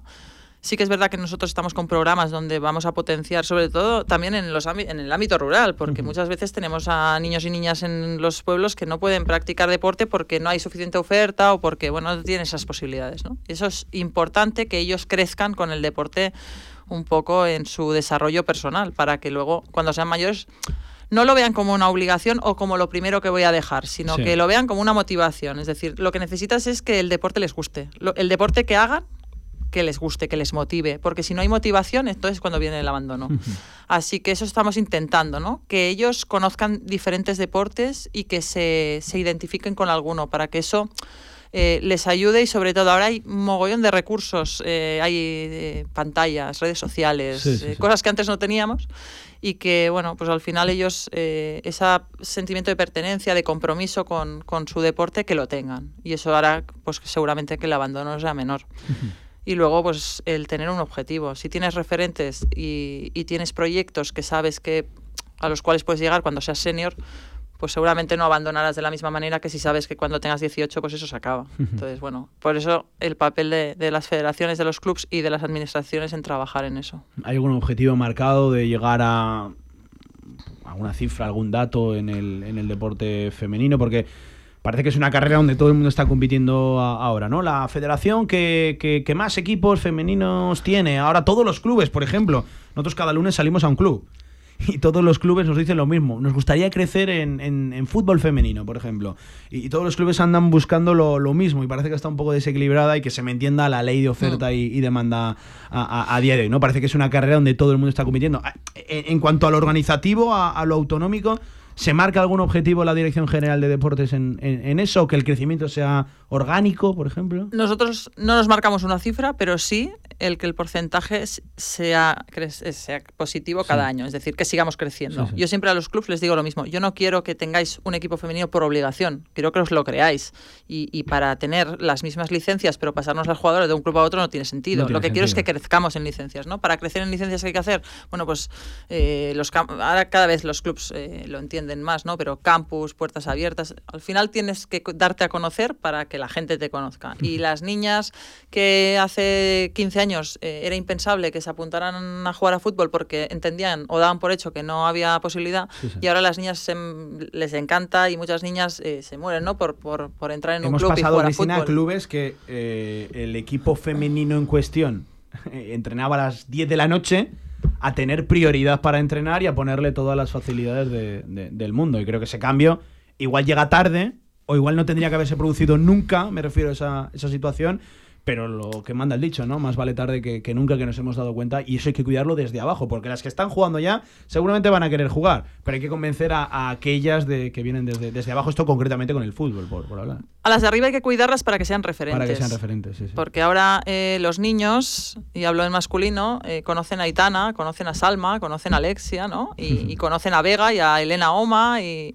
y, ellos se identifican. Eh, eso antes no pasaba. Entonces, ahora que los niños tengan referentes femeninas es muy importante. Eso ya cambia. Pero sí que es verdad que necesitamos yo siempre digo, yo, yo cuando jugaba decía, yo no quiero cobrar más que los chicos, yo quiero tener los mismos recursos. Es decir, si yo viajo, Alex lo decía un día, me parece, si yo viajo un viaje de seis horas, lo hago en bus, no es lo mismo que hacerlo en tren o en avión, ¿no? Y si los chicos lo hacen en un vuelo, ¿por qué no puedo hacer yo? Porque no voy a llegar en la misma condición física al partido. Bueno, pues ese tipo de recursos yo creo que eso se ha entendido. Eh, aquí tenemos clubes ejemplares, ¿no? Y creo que, que en este caso Casademón es uno con, con, el básquet. Las chicas están peleando para la Euroliga. Eh, el otro día había casi 5.000 en el pabellón y el día siguiente con los chicos había 1.200. 1200. Y, eh, ostras, ¿qué pasa, no? Bueno, pues que algo está cambiando y que estas chicas se enganchan, que la afición se está identificando con este equipo y mira, eh, Creo que es una pregunta que sobra, pero Cristina García estará el miércoles en el Felipe, ¿no? Por supuesto. Sí, sí, no fallaremos, no se Le da la, ¿Se le da vuelta o se iguala la, la eliminatoria al menos? ¿Te voy a preguntar si se iguala la, la eliminatoria? Yo de estas chicas, como ya no ya no digo nada. Se merece creer son ellas. ¿eh? Eh, ellas tienen una credibilidad muy alta en este momento. Es verdad que es complicado porque es un equipo que, que se ha reforzado con, con, jugadoras del máximo nivel de NBA que juegan eh, titulares en sus equipos que, bueno, al final es un reto. Pero hace unos meses decíamos que jugar la Euroliga y jugar la primera fase era un premio. Y también decíamos que meter a 2000 en el Felipe era, vamos, un éxito. Y ahora estamos hablando de que vienen un fijo de 3.000 y pico cada partido.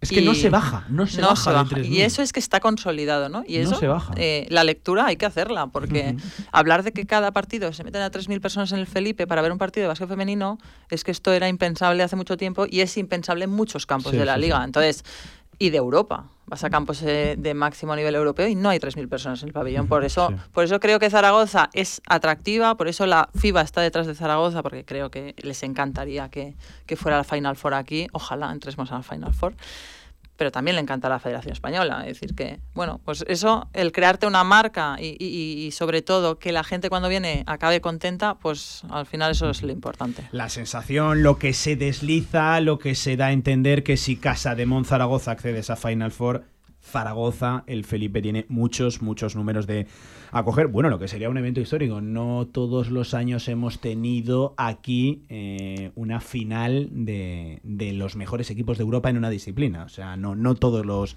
los años se, ha tenido.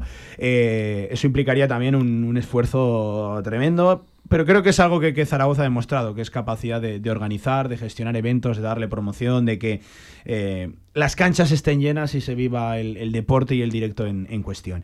Eh, a nivel de instalaciones, mira, ya que entrábamos en este tema, ¿Cómo estamos? Porque eh, sé que hay demandas históricas, tema Romareda, por ejemplo, había una demanda histórica. En atletismo sé que también hay demandas desde hace mucho tiempo. ¿Cómo estamos a nivel de instalaciones deportivas en Aragón ampliando el foco, no solo en Zaragoza? Estamos justos. Tenemos muchas, pero seguimos justos. Creo que es donde está el gran margen de, de, crecimiento, ¿no? A día de hoy, o por lo menos más cercano. Yo creo que es el paso de calidad. Eh, ganaríamos en calidad. Eh, es verdad que es, bueno, es un problema, pero bendito problema. Cada vez hay más practicantes deportivos, cada vez hay más licencias y federados, cada vez, bueno, pues al final las instalaciones ya están al 99% de ocupación. Bueno, yo creo que el proyecto de la ciudad inteligente del deporte puede ser un antes y un después en, en Zaragoza. Eh, también es verdad que a nivel de infraestructuras en Huesca y Teruel eh, estamos eh, trabajando con los ayuntamientos en inversiones ya potentes para que, para que creen instalaciones. Eh, sí, necesitamos cosas, necesitamos cosas porque eh, el atletismo, por ejemplo, el huevo, pues no, no, es una pista de 200, es de 180, eso nos permitiría traer eventos ya, pues a lo mejor mayores. Eh, no tenemos piscina de 50 en Zaragoza. Era la que te iba a tirar ahora. que es fundamental, ¿no? El, poder. aparte, esto es un bucle, ¿no? A la que tienes la instalación, pues puedes traer eventos de calidad. Al traer eventos de calidad se conoce más el deporte, más licencias. Que, una ciudad como Zaragoza no tenga una piscina olímpica, ¿no? Cuando hay bueno, tenemos la de los clubs, ¿no? Eh, Olivar, eh, Stadium, pero una eh, pública municipal olímpica no hay, ¿no? Entonces, bueno, yo creo que estamos en ese punto en el que sí que la idea es apostar por inversiones de infraestructuras. También había fondos europeos de los cuales, bueno, nos hemos podido nutrir, pero sí, la idea es hacer un plan de infraestructuras para Aragón y, dotar de instalaciones a, todo el territorio porque están muy demandadas y sobre todo yo creo que son muy necesarias. Para la atracción de eventos, lo que decía, y también para desahogar. Bueno, en Zaragoza hay un problema gravísimo de. bueno, el deporte base, no hay que... y, en, y, en, Huesca y Teruel nos consta que también vendría muy bien pabellones auxiliares para, para, dar cabida pues a toda la, la, oferta. Eh, la, la, sensación de que ha sido salir de la pandemia y el. Es verdad que ahora han bajado un poco los números, pero los dos años posteriores al confinamiento, que no a la pandemia, que la pandemia continuó con nosotros, pero los dos años posteriores al confinamiento. A, ti te tocó en un ámbito más local, eh, entiendo que habrás podido hablar también a nivel autonómico, bueno, aquello fue un boom tremendo, ¿no? Nos dimos cuenta de que de verdad el, deporte tiene que formar parte de, nuestro día a día, de nuestras vidas fue muy duro, porque fue muy duro, pero pero yo creo que nos ayudó a demostrar que el deporte es fundamental y, yo creo que aquí es donde se produjo el clic, ¿no? Y mucha gente, por ejemplo, el, deporte en exterior ha crecido, bueno, una barbaridad. Los eventos deportivos eh, yo creo que se han multiplicado por dos porque cada vez hay más eventos, cada vez hay más empresas que se dedican a los eventos y sobre todo es que el turismo deportivo está en un 10% ya del turismo 10%. General, es decir, uno de cada 10 turistas se mueven por turismo deportivo. Y eso no, es que no podemos dar la espalda. Nosotros ya estamos preparando un plan estratégico de turismo deportivo porque queremos saber datos. Es decir, de todos los eventos que vengan a Aragón, sabremos exactamente el impacto que deja en el territorio, la gente que ha venido. y, sabremos qué es lo que queremos traer, lo que no queremos traer. Pero bueno, es que tenemos un fenómeno que es la quebranta huesos, que el impacto que deja en el territorio es, espectacular. Entonces, que la inversión es mínima, ¿no? Así que, eso es lo que queremos, que, el deporte eh, tiene un fenómeno turístico muy importante y Andalucía, por ejemplo, lo está haciendo muy bien. Oye, este domingo hay campeonato de, marcha, además, por mm. cierto, con una particularidad tremenda, y es que se va a poder ver constantemente a, los atletas porque el, circuito es cerradito, es cortito y es de las pocas competiciones donde no solo los ves pasar una, dos o tres veces, sino que los vas a ver incluso girar, dar la vuelta, dar la vuelta entera. Estamos hablando de que es desde la en Avenida Pirineos, ¿no? Desde la rotonda de, de, bomberos hasta prácticamente el puente el puente de de ahora se me ha ido el puente de Santiago, ¿no? Efectivamente. Eh, estamos hablando de un recorrido muy corto. Este domingo por la, por la mañana, aviso sobre todo a que nadie le pille con el tráfico y tal, que igual se sorprenderá, pero, pero no todos los días ni todos los años tenemos aquí un campeonato de España de marcha, por cierto, con eh, plazas olímpicas en, en, juego, que van a venir los mejores porque los mejores querrán estar en, en París en París 2024. Eh, oye, vamos a ver si llevamos un número récord ¿no? de deportistas aragoneses a, a, los Juegos, a los Juegos Olímpicos. Estamos en buena, en buena disposición porque hay modalidades donde metemos por primera vez a, a algunos más los habituales. ¿no? O sea, estamos hablando de un número importante. No, no, sé, no me atrevería a dar un balance porque queda todavía muchísimo y hay clasificatorios en, en, juego, pero podrían ser unos Juegos Olímpicos récords ¿no? para el deporte aragonés. seguramente. Eh, yo creo que estamos en tendencia creciente, clarísimamente. clarísimamente, no solo para París, sino para el 28 también, para Los Ángeles. Los Ángeles, sí, sí. Eh, yo creo que va a ser eh, importante la participación aragonesa en, en, París. Están casi todas las federaciones pendientes porque tienen clasificatorios casi hasta junio judo incluso hasta julio. Sí, sí, hay, hay, algunas federaciones y algunas modalidades que se meten dos semanas antes de los Juegos Olímpicos. hay una incertidumbre hasta poco más de un mes antes de París.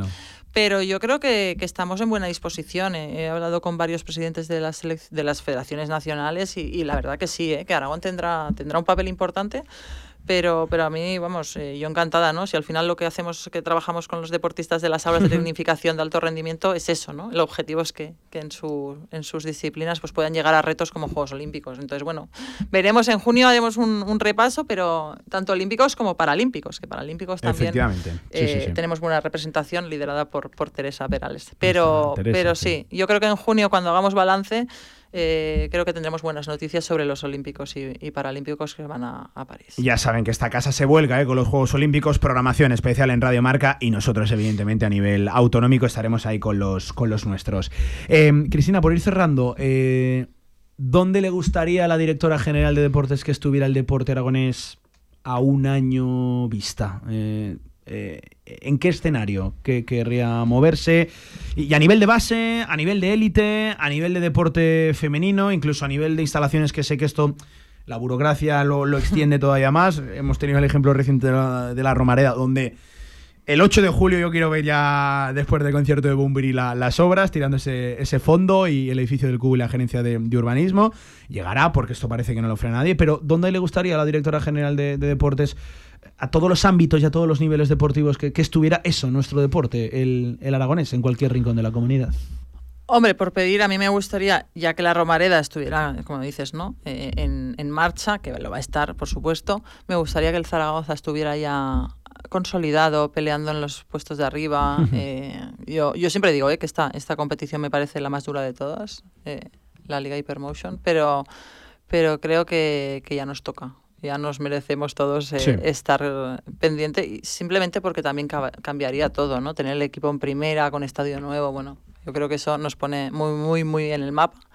Me gustaría recuperar eh, disciplinas que no están en categoría élite ahora, que lo han estado en un pasado, como fútbol sala, balonmano, voleibol, creo que está haciendo las cosas bien. Hay clubes trabajando muy bien, la, sobre todo en, bueno, Pamisa Teruel es un claro ejemplo, pero Volei Zaragoza, muchos clubes que que también tienen aspiraciones, ¿no? Y tener un equipo femenino en Superliga 2, por ejemplo, o en alguna categoría de ese tipo, también me gustaría. El atletismo está creciendo, bueno, a marchas, vamos, a pasos agigantados. Pero el atletismo realmente en Aragón siempre ha estado. sí, pero es verdad que ahora tenemos referentes que vienen por detrás empujando, ¿no? es verdad que han estado durante mucho tiempo los mismos, ¿no? Pero ahora viene una, Apoloria, que la edad de oro del atletismo aragonés. Yo los, los vi competir y, y, ostras, yo creo que hay un potencial tremendo, ¿no? Y también estamos, bueno, un poco ojo a visor.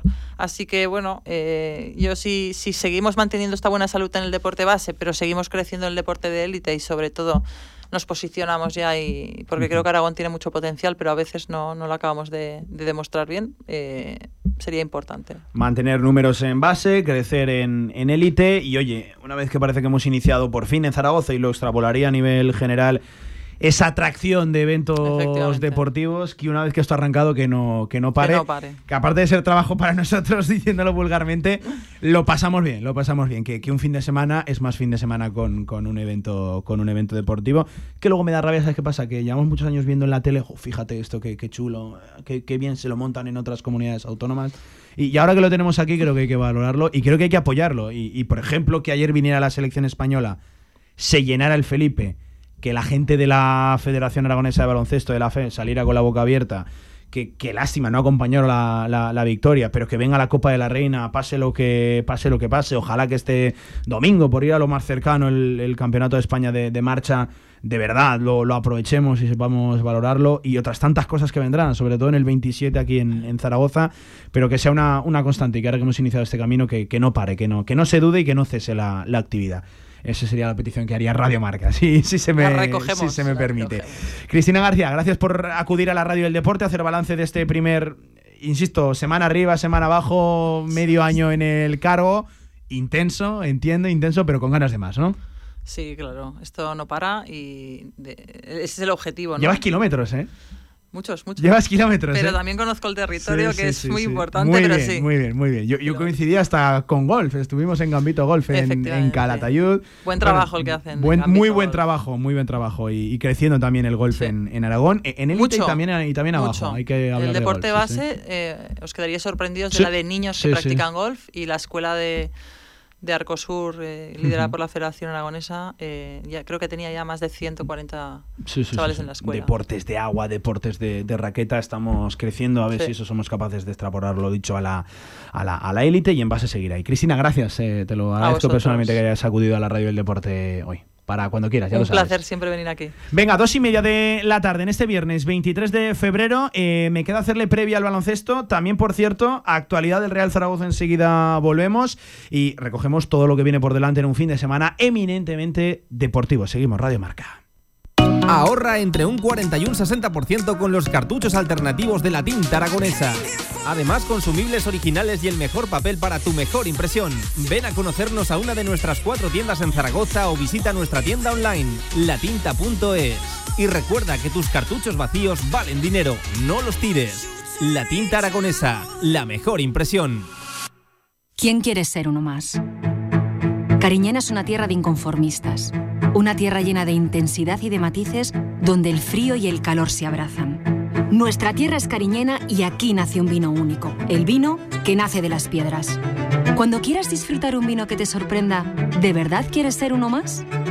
Denominación de origen cariñena, el vino que nace de las piedras. No has probado un vino igual. Confinanciado por Unión Europea, Ministerio de Agricultura y Gobierno de Aragón. ¿Tienes un proyecto para tu empresa o negocio? Movicontrol, ingeniería mecatrónica para proyectos completos de automatización industrial, asesoramiento técnico, diseño industrial, Movicontrol, máquinas especiales, líneas de producción, robótica industrial y visión artificial. Más información en movicontrol.es.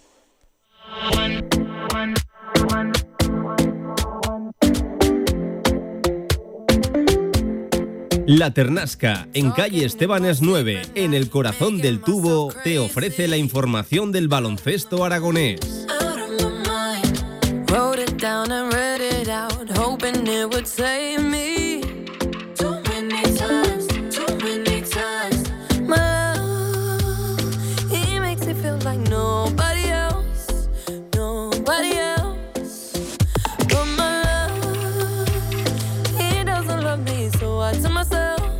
Tarde, 32 minutos de vuelta en este directo marca, con tiempo para el mundo de la canasta. Luego, por cierto, Real Zaragoza. Mira, nos preguntaba un oyente. eh, mucho decíais que, que va. mucho decíais que, que va a cambiar esquema Julio Velázquez. No, no, no decíamos que, que iba a cambiar esquema, sino que si no lo cambia mañana es que ya no lo cambia. Y la sensación que tras las palabras de Julio Velázquez, mañana nos comemos más de lo mismo. Esa pinta, esa pinta tiene. Venga, vuelo al baloncesto. 32 por encima de las 2 de la tarde. Luego, en nada, hablo con Carlos Peitivi de todo lo vivido ayer en el Príncipe Felipe y de la derrota de España. Pero, ay, amigos, vuelve la competición doméstica para el femenino, para las de Carlos Canteros. Saludo, Paco Cotaina. Paco, ¿qué tal? Buenas tardes, ¿cómo estás? Hola Pablo, amigos, buenas tardes. Hola, hola. No os puedo dejar solos, ¿eh? No, puede Mira que dejar- no, dejarnos. Madre mía, no, no, no, no, nada, no. Ya veo que no puedo faltar. España perdió mal, muy mal, Pablo. Lo hiciste fatal. Venga, hombre. Oye, ¿cuánta rabia te da lo de Rijar Lomas? No te lo puedes imaginar. No te lo puedes imaginar. Y eso, fíjate que lo veo, lo veo en distancia, ¿no? Casi me da más rabia lo de Yanistima o las dos cosas. no, También, lo de lo también, más, también. pues sí, me fastidia, la verdad. Los dos mejores jugadores eh, letones ayer, pues los hemos tenido, bueno, uno lo hemos tenido y el otro ha estado cerca, por lo menos. Así que, en fin, bueno, está, así son las cosas en el mundo del deporte profesional. Hemos tenido un jugador que no ha dado una a derechas o no hemos sabido hacer que diera una a derechas y ahora está jugando Euroliga y está metiéndonos eh, un revolcón a la selección española. Así son las cosas, Pablo. Esto es así de triste. Em, y Paco, em, más allá de, del masculino y de lo de la selección española, que enseguida tengo aquí a Carlos Peitivi que nos va a hacer un análisis tremendo de- del partido y de, por desgracia, la, la derrota. Vuelve la actividad doméstica, me refiero, competición Liga Endesa Femenina para las de Carlos Cantero. Y, y- y, Paco, eh, el Y domingo, vaya, y vaya cómo vuelve, el ¿no? domingo es un día de baloncesto en Zaragoza, domingo por la mañana, 12 y cuarto, ante Perfumerías Avenida, con un ojo muy pendientes de lo del miércoles, la vuelta, segundo partido en la serie de al mejor de tres, con la obligación de ganar ante Mersin Chukurova, pero es que entre tanto y lo otro, el domingo hay en juego una segunda plaza en la Liga Andesa Femenina. Ni más ni menos. Ni más ni menos. Este es el febrero de. Casa de Mon Zaragoza Femenino. Sí, hablábamos de aquel diciembre, ¿te acuerdas? Que parece que hace un siglo y hace solo un par de meses del terrible fin de año que tuvo, terrible en el sentido de viajes, kilómetros, aviones, distancias, rivales eh, enormes. Pues fíjate el febrero cómo ha venido también, Pablo. Yo, vamos a ver, eh, entre que tú no me mandas ya ni una transferencia ni media y que quiero ir al partido del domingo, pues mañana por la noche, sábado, duermo en Zaragoza si Dios quiere, para no perderme ni un minuto de ese partidazo espectacular que tenemos el domingo, donde efectivamente está en juego la segunda plaza, ya que estamos, somos segundos y, y Avenida terceros, pero empatados a puntos. Y allí les ganamos. Esto, eh, que no se nos olvide, que ellas vienen también con ese, con ese colmillo clavado, ¿no? Y nosotras, pues yo, mira, igual que te decía que le daba mucha prioridad al partido de Euroliga antes que al partido de Gerona esta semana pasada, yo ahora cambio mi discurso, ¿vale? Yo le daría ahora mucha importancia al partido de Perfumerías Avenida eh, sin pensar en el miércoles. ¿Por qué? Porque desprecio lo del miércoles, ni mucho menos, que va. Quien me conoce sabe que eso no lo puedo decir yo.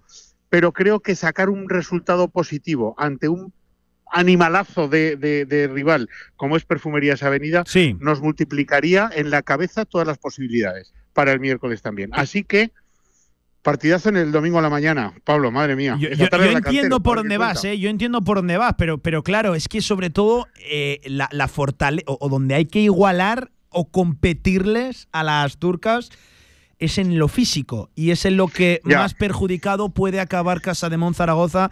Por eso de un partido exigente el domingo, por eso de un partido exigente a, a los pocos días el, el- el miércoles. No, Así es, no es es. un contexto sencillo, pero oye, prefiero estar jugándome un segundo puesto y jugándome igual a una serie de cuartos de final que no estar haciéndolo de- desde, desde luego.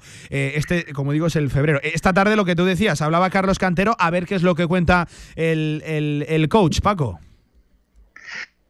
Pues eh, bueno, eh, fuera de entrevista o fuera de medios de comunicación, así en, en, en café de barra de bar, por entendernos de alguna manera, pues él dice que está orgullosísimo, ya os lo dije ayer eh, o antes de ayer, de su equipo, que, que vamos a ver, que, que competir en partidos y en rivales de este tamaño y de este presupuesto, y siento hacer otra vez referencia al presupuesto, pero es que Pablo, Tú lo sabes, en cualquier deporte el dinero termina mandando. Con dinero compras mejores cosas, así de claro, mejores cosas o que dan un rendimiento más alto. Y nosotros estamos dando una cara tremenda, dando un nivel tremendo ante rivales que multiplican nuestros presupuestos por tres y por cuatro. Así que él está orgullosísimo, ¿no? Orgullosísimo de lo de Gerona, está orgullosísimo de lo de Turquía y confía ciegamente en su equipo que dice que se dejan la vida.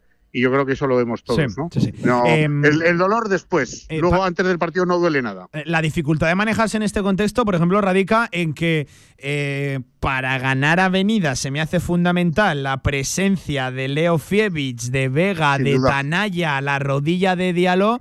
Pero claro, todavía se me hace especialmente importante la presencia de esas cuatro en las mejores condiciones posibles El miércoles. de cara al miércoles. es que no hay papeleta sencilla, de verdad te lo digo. Mira, yo eh, vuelvo a mi discurso. No tiro ni un segundo del partido del, del domingo porque si no me puedo llevar dos bofetadas en vez de una. ¿Sabes lo que te quiero decir?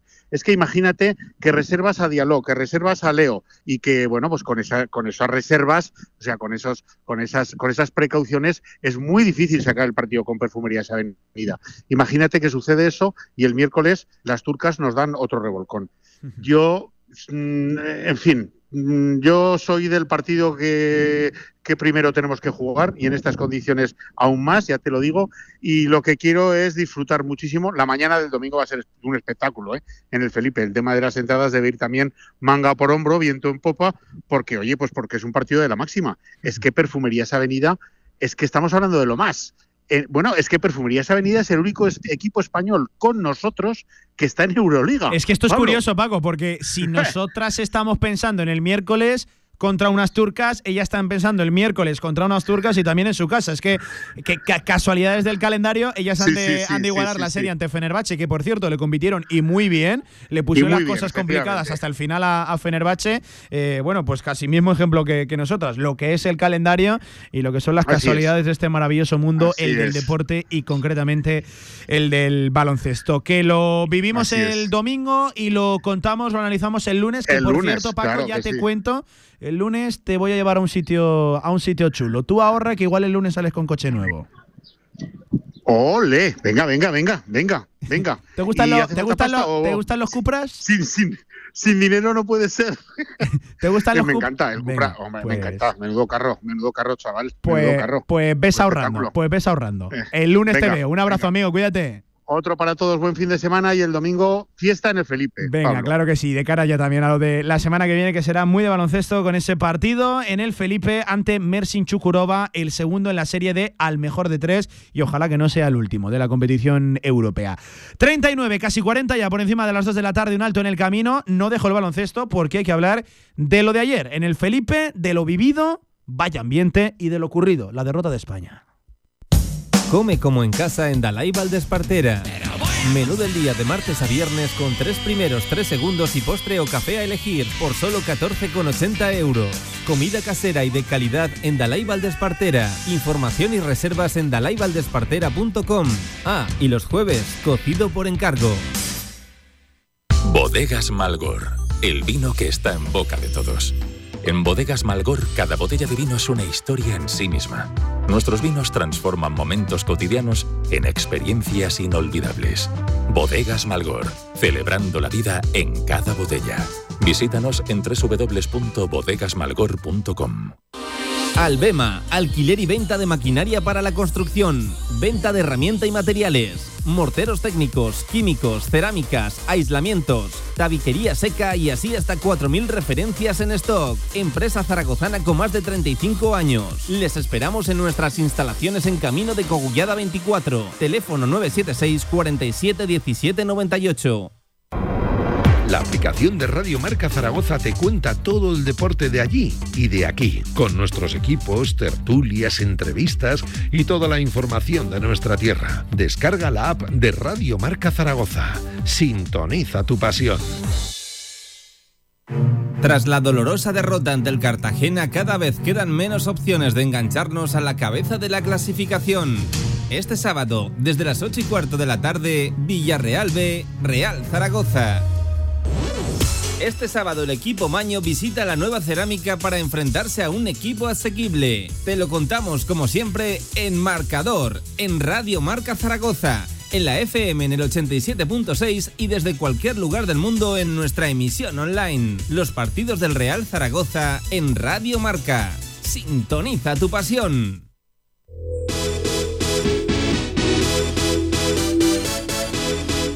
La Ternasca, en calle Estebanes 9, en el corazón del tubo, te ofrece la información del baloncesto aragonés. Y hablamos ahora en sintonía de Radio Marca del partido de la derrota ayer de España 7-5-7-9 ante Letonia. Estuvo presenciando el partido Carlos Peitivi. Carlos, buenas tardes, ¿qué tal? ¿Cómo estás? ¿Qué tal, Pablo? ¿Cómo estás? Pues derrota de España. Sabíamos que iba a ser un partido complicado. Ojo, el nivel de Letonia, hay que decirlo. Escandaloso. La verdad que España tampoco, yo creo que no carburó en ningún momento de partido. Es verdad que eh, por momentos frenó, había parciales abiertos de, de Letonia. Luego costó una barbaridad darle la vuelta al partido. Llegó llegó a estar por delante en el primer minuto de partido, ya no se volvió a poner por, por, por, delante, igualaba el marcador, pero no acababa de dar ese paso definitivo, Carlos. Sí, sensación de que se nos atraganta de nuevo. Sensación parecida a la del Mundial, que vimos un equipo, vamos, tremendamente eh, cohesionado, mucho esquema, jugando a la perfección lo que es el baloncesto. O sea, ayer dieron una sesión increíble, una masterclass de baloncesto, la selección letona. Y bueno, quizás también eh, la selección española fuimos un poco a trompicones, sensación de que no encontrábamos, de que bueno, de que el propio Escariolo no encontró ningún quinteto que le funcionase, ningún quinteto que le diese ese equilibrio equilibrio defensa-ataque que tanto le gusta a la selección española. Y bueno, la realidad es que faltaron puntos, de hecho los porcentajes fueron bastante malos, 42% en tiros de dos, 29% en triples y sobre todo el triple, el triple sí, teníamos tiros liberados que, que erramos y son tiros que generalmente suelen entrar, ¿no? Y sobre todo 64% en tiros libres. es que esto no se puede permitir. Eh, bien Brizuela, muy bien Jaime Pradilla. Muy bien, Muy Jaime. bien esa conexión, por cierto, con Ricky Rubio, que ayer fue desde luego el más aclamado en el pabellón Príncipe Felipe. Hombre, la ovación fue Me- tremenda. mejor en la dirección que en la ejecución, Ricky Rubio, hay que decirlo, aunque apareció en la recta final del partido. Lástima que se emborrona con esa última pérdida que ya acaba sentenciando a, a- a España. Bueno, pues seguramente Brizuela, eh, Pradilla y, y Ricky Rubio, sobre todo en la dirección, los mejores del partido por parte de, de España. Le costó más no a Juancho. Juancho estuvo ayer muy, muy desaparecido. Sí, sin duda. Yo creo, de hecho, del partido sacó dos conclusiones súper positivas. La primera, evidentemente, el regreso de Ricky. La ovación fue increíble.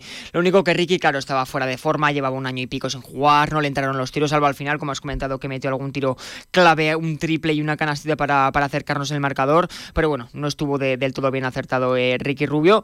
Luego, otra cosa positiva, eh, los 10.500 aficionados del Felipe, récord histórico. Récord de- histórico en de un partido ventanas. de ventanas en España. 10.550 creo que fueron los asistentes. Bueno, se colgó el cartel de, de no hay billetes.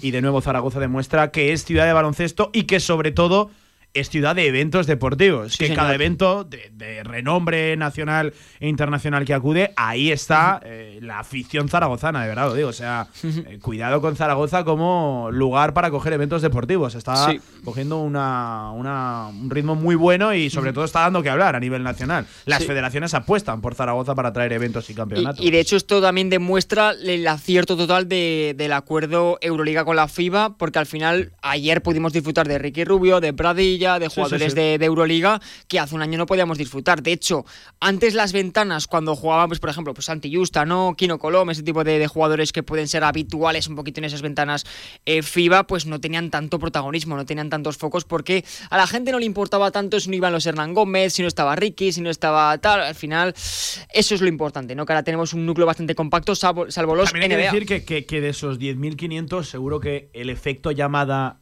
Ricky Rubio hizo mella, ¿eh? Muchísimo. Hizo mella. Muchísimo. Es que Ricky es un tío muy querido. Ayer ya se vio la ovación que fue eh, increíble. Y, y eso, pues demuestra una vez más la, la FIBA que está un poquito. em, que tiene ganas de, de acercarse a la Euroliga de alguna manera porque es beneficioso para ambos, ¿no? Y el aspecto negativo, hemos dicho dos positivos. El negativo, la derrota. Es algo claro, ¿no? Es verdad que no complica, esto hay que contarlo. No complican demasiado la clasificación al Eurobasket porque es el grupo C, pasan dos por grupo, en este caso pasan tres. ¿Por qué? Porque Letonia es una de las sedes del Eurobasket. Que esto, en primer lugar, esto es consecuencia de, de querer hacer eventos y campeonatos multisede, que, que hay muchas sedes y luego tienes que hacer una fase de grupos que se te queda corta si esas sedes ya no la, ya no la juegan, pero que juegue un equipo que ya sabe que está clasificado para, A- a para mí- ese campeonato, para el Eurobasket, yo no lo acabo de entender. Mira, te puedo comprar Es lo verdad de. que España, yo creo que de todas, todas tenía que pasar sí o sí, aunque perdiera ayer contra Letonia y no fuera anfitriona. Sí, sí. Porque está Bélgica y está Eslovaquia. Por cierto, este domingo, Bélgica en Charleroi. Así es. Va- Vamos a ver, sin Joel Parra, que, que bueno, a- Ojo, eh. anunciaba Escario que un esguince leve de, de tobillo. Vamos a ver lo de Rudy. Rudy ayer no participó. Eh, tampoco Ja- Jaime, Jaime Fernández Tampoco tampoco Jaime estuvo. Fernández participó. A ver quién de los tres puede estar. Eh, aparentemente Parra no va, no va a poder estar. Fíjate, yo creo que a Parra le sustituirá Elillon Ndiaye, de los chavales, este jugador del Real Madrid joven que está bastante bien, está bien rodado físicamente y como es el puesto de cuatro me podría pegar en esa sustitución a, a Joel Parra. Lo, lo dicho, no, no- no complica demasiado la clasificación porque pasan tres de, este, de este grupo. Bueno, pasan tres. Sí, pasan tres, sí, efectivamente. tres porque de uno ya cuenta y luego se reparten dos Claro. plazas entre Bélgica, España y Eslovaquia. Eslovaquia, que a priori que es un, un rival muy menor. Sí, sí. O de nivel bastante inferior a lo que es España. Tal cual. Y te iba a decir antes, te puedo comprar que pueda ir eh, si es una única sede que vaya el equipo de esa sede, como pasa por ejemplo en las Es que son Olimpiadas. cuatro, claro. es que son cuatro. De hecho, este pasado mundial le regalaron el pase, por ejemplo, a Filipinas, una selección de poca tradición baloncestística. Y así pasó. Y así pasó, efectivamente, que les Hubo metieron marcadores bastante. para Sí. el sonrojo. Hay que, sí, sí, hay que bastante decirlo. escandaloso, sí. Y por ejemplo, sí que te puedo comprar que Francia vaya sí o sí a París eh, los Juegos Olímpicos, porque es una única sede, es en París, es cada cuatro años, y bueno, pues que vaya a Francia está bastante bien. Por cierto, habrá que hablar también de, en clave zaragozana hemos comentado Pratilla, pero a Locen únicamente cuatro minutos, y esos cuatro minutos, de hecho, bastante bien. a mí personalmente bien. Es me gustó que el mucho. partido lo dinamita Brizuela, pero bien el equipo con Carlos en pista. Me sorprendió la poca participación de, Sí, de tío. Carlos en los minutos finales. Minutos de calidad que evidentemente aglutinó Ricky Rubio. De hecho, salió a Locen cuando el equipo en peor estaba. De hecho, cuando estábamos menos 10 y tal, quizás optó por Carlos para aportar un poquito de frescura, no más dinamismo al juego. De hecho, creo que lo aportó. Creo que es una realidad que Carlos estuvo bastante bien. Y me costó creer que no contase con él ni en el tercer cuarto, ni en el último cuarto, ni nada. Al final faltaba frescura, faltaba eso, dinamismo, dinamita de alguna manera. Y Carlitos te la estaba dando. No entiendo muy bien ese, ese leve protagonismo, pero bueno, creo que también podremos verle más contra, contra Bélgica, ¿no? Además, escenario ideal para Carlos, en casa, con su gente, súper aclamado además por la afición. Me Sí, cuesta creer que, que Escariolo no contase con él, macho. Sí, sí, cuatro, cuatro minutos, 24 segundos solo para, solo para Carlos, que, que le dio tiempo bueno, pues a, a repartir una asistencia.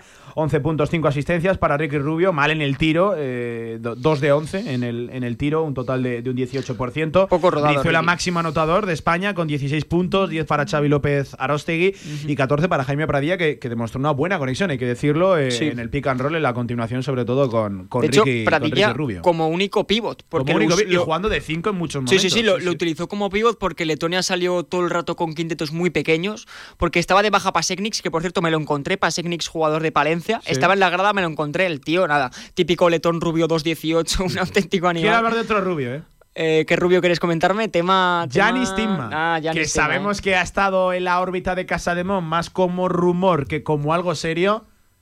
Qué pedazo de jugador se ha llevado Monbus Obradoiro. Sí, señor. Eh, dos ofertas rechazó de Casa de Monzaragoza ya Estima y ayer nos hizo un roto. Sobre todo, el tío una frescura a la hora de hacer el pick and 3 de pop. 6 en el triple, ¿eh? 50%. Nos- todos los tiros que estaban bien ejecutados, digamos, los metió. Y en momentos de estos que a España parecía que se acercaba, pues el tío como un auténtico martillo pilón seguía y seguía R que R metiendo triples. Ayer fueron protagonistas varios, no ex de Casa de Monzaragoza, ex sí Uno en este caso Lomas, el otro Richard no. Lomas. Lo que hizo ayer, el step back que hace para sentenciar prácticamente Una partido, locura. Carlos, esto aquí no lo hacía. Bueno, ¿eh? bueno, el step 18 back- puntazos de, de Richard Lomas. Y el triple que mete de casi 9 metros. O sea, que hay un momento que hay un desajuste en la defensa española, hace que sí, que no, y se Esto la aquí tira. Lomas no lo hacía. No lo De hacía. verdad te lo digo, no lo hacía. Me, No lo me- hacía. me dio rabia.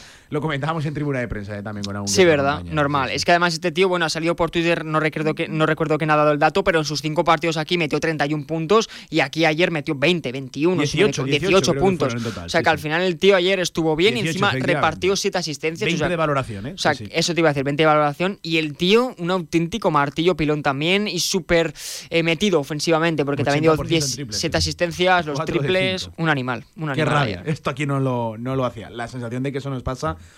con muchísimos jugadores. Eh, En Ujú. fútbol, sobre todo, y en baloncesto también, con casos como el de, como el de Richard Lomas. Lo dicho, eh, España que vuelve a jugar este domingo ya será lejos de, de tierras zaragozanas, donde ayer, insisto, repito, se volvió a demostrar que Zaragoza es eso, ciudad de baloncesto, metiendo más de 10.000 personas y ambiente, ambientazo. Carlos, Ambientazo. decir, de los grandes, día grande en el Felipe. Ambientazo, sí señor. Eh, de hecho, la gente lo vivió mucho. Se notaba, se respiraba ilusión eh, por un partido encima de ventanas, que es que esto es lo que te digo. Desde que están los Euroliga, las ventanas van a cobrar mucha más van importancia. Mucha más importancia. Me quedo por aquí escuchando a los protagonistas, a Escariolo, a Brizuela, a Ricky Rubio, que habló ayer en una flash interview, más flash interview que, que nunca. Fue una batalla campal el meter el micro para, para Ricky Rubio y también habló nuestro Jaime Paradilla aquí que lo vamos a escuchar. Carlos, Carlos Petit, buen fin de semana, ¿eh, amigo, cuídate. Igualmente, cuídate, Pablo. Venga, escuchamos a los protagonistas en Radio Marca. En primer lugar, Escariolo. Lo que puedo decir, desde luego, que, que he visto mucho óxido en muchos jugadores, eso sí. Luego, si alguno se ha sobreexcitado para la vuelta de, de Ricky, yo creo que esa tiene que ser una motivación. ¿no? Es cierto que se ha montado un poquito de, de revuelo alrededor del tema y bueno, pues no lo sé, sinceramente no lo sé. Yo lo que sí me, me he dado cuenta muy, muy evidentemente que que los jugadores, repito, que, en sus clubes en este momento de la temporada jugando poco nada, les ha costado entrar en el partido, a pesar de que luego lo han intentado, más o menos, pero eh, eso sí que lo he notado con mucha claridad. Ahí estaba Sergio Scariolo, el seleccionador nacional de España, preguntado por si había generado revuelo de más lo de Ricky Rubio, la vuelta al baloncesto del 9 de España, de uno de los mejores jugadores en la historia del baloncesto nacional, que por cierto decía esto en su vuelta.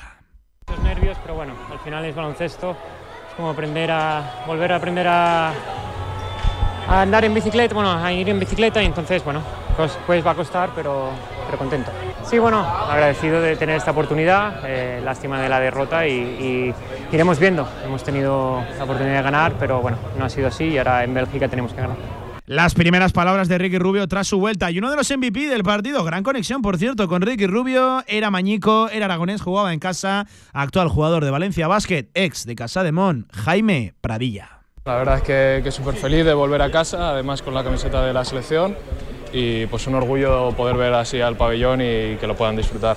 Lástima la derrota. Sí, la verdad es que, que hemos intentado luchar, eh, ellos son un equipo que, que juega muy duro, que eh, pues adelante pues han tenido mucho acierto y, y bueno, eh, ahora seguir y a pensar en el partido de Bélgica. Sí, la verdad es que, que hemos conectado muy bien y la verdad es que pues contento de, de poder conectar con, con, un grande de esa manera. Sí, contento de, de, poder ayudar al equipo, pero bueno, con un sabor agridulce de, de no haber podido conseguir la victoria. Contento de ayudar al equipo, de volver a casa. Lástima la derrota, lo dicho, vuelve a jugar este fin de semana en Charleroi ante Bélgica, partido, segundo partido de ese Grupo C, valedero clasificatorio para el Eurobasket 2025, donde pasan tres porque Letonia ya está directamente clasificada, recuerden, como anfitriona. 54 pasan de las 2 de la tarde, hasta aquí el baloncesto, rápido, alto en el camino y a la vuelta cerramos con la agenda deportiva del fin de semana. Anagán, Seguros Generales y Agropecuarios. Visita nuestras nuevas instalaciones en Paseo Sagasta 32 y mejora el precio de tus seguros. Anagán siempre con el deporte aragonés. Más información en anagán.com.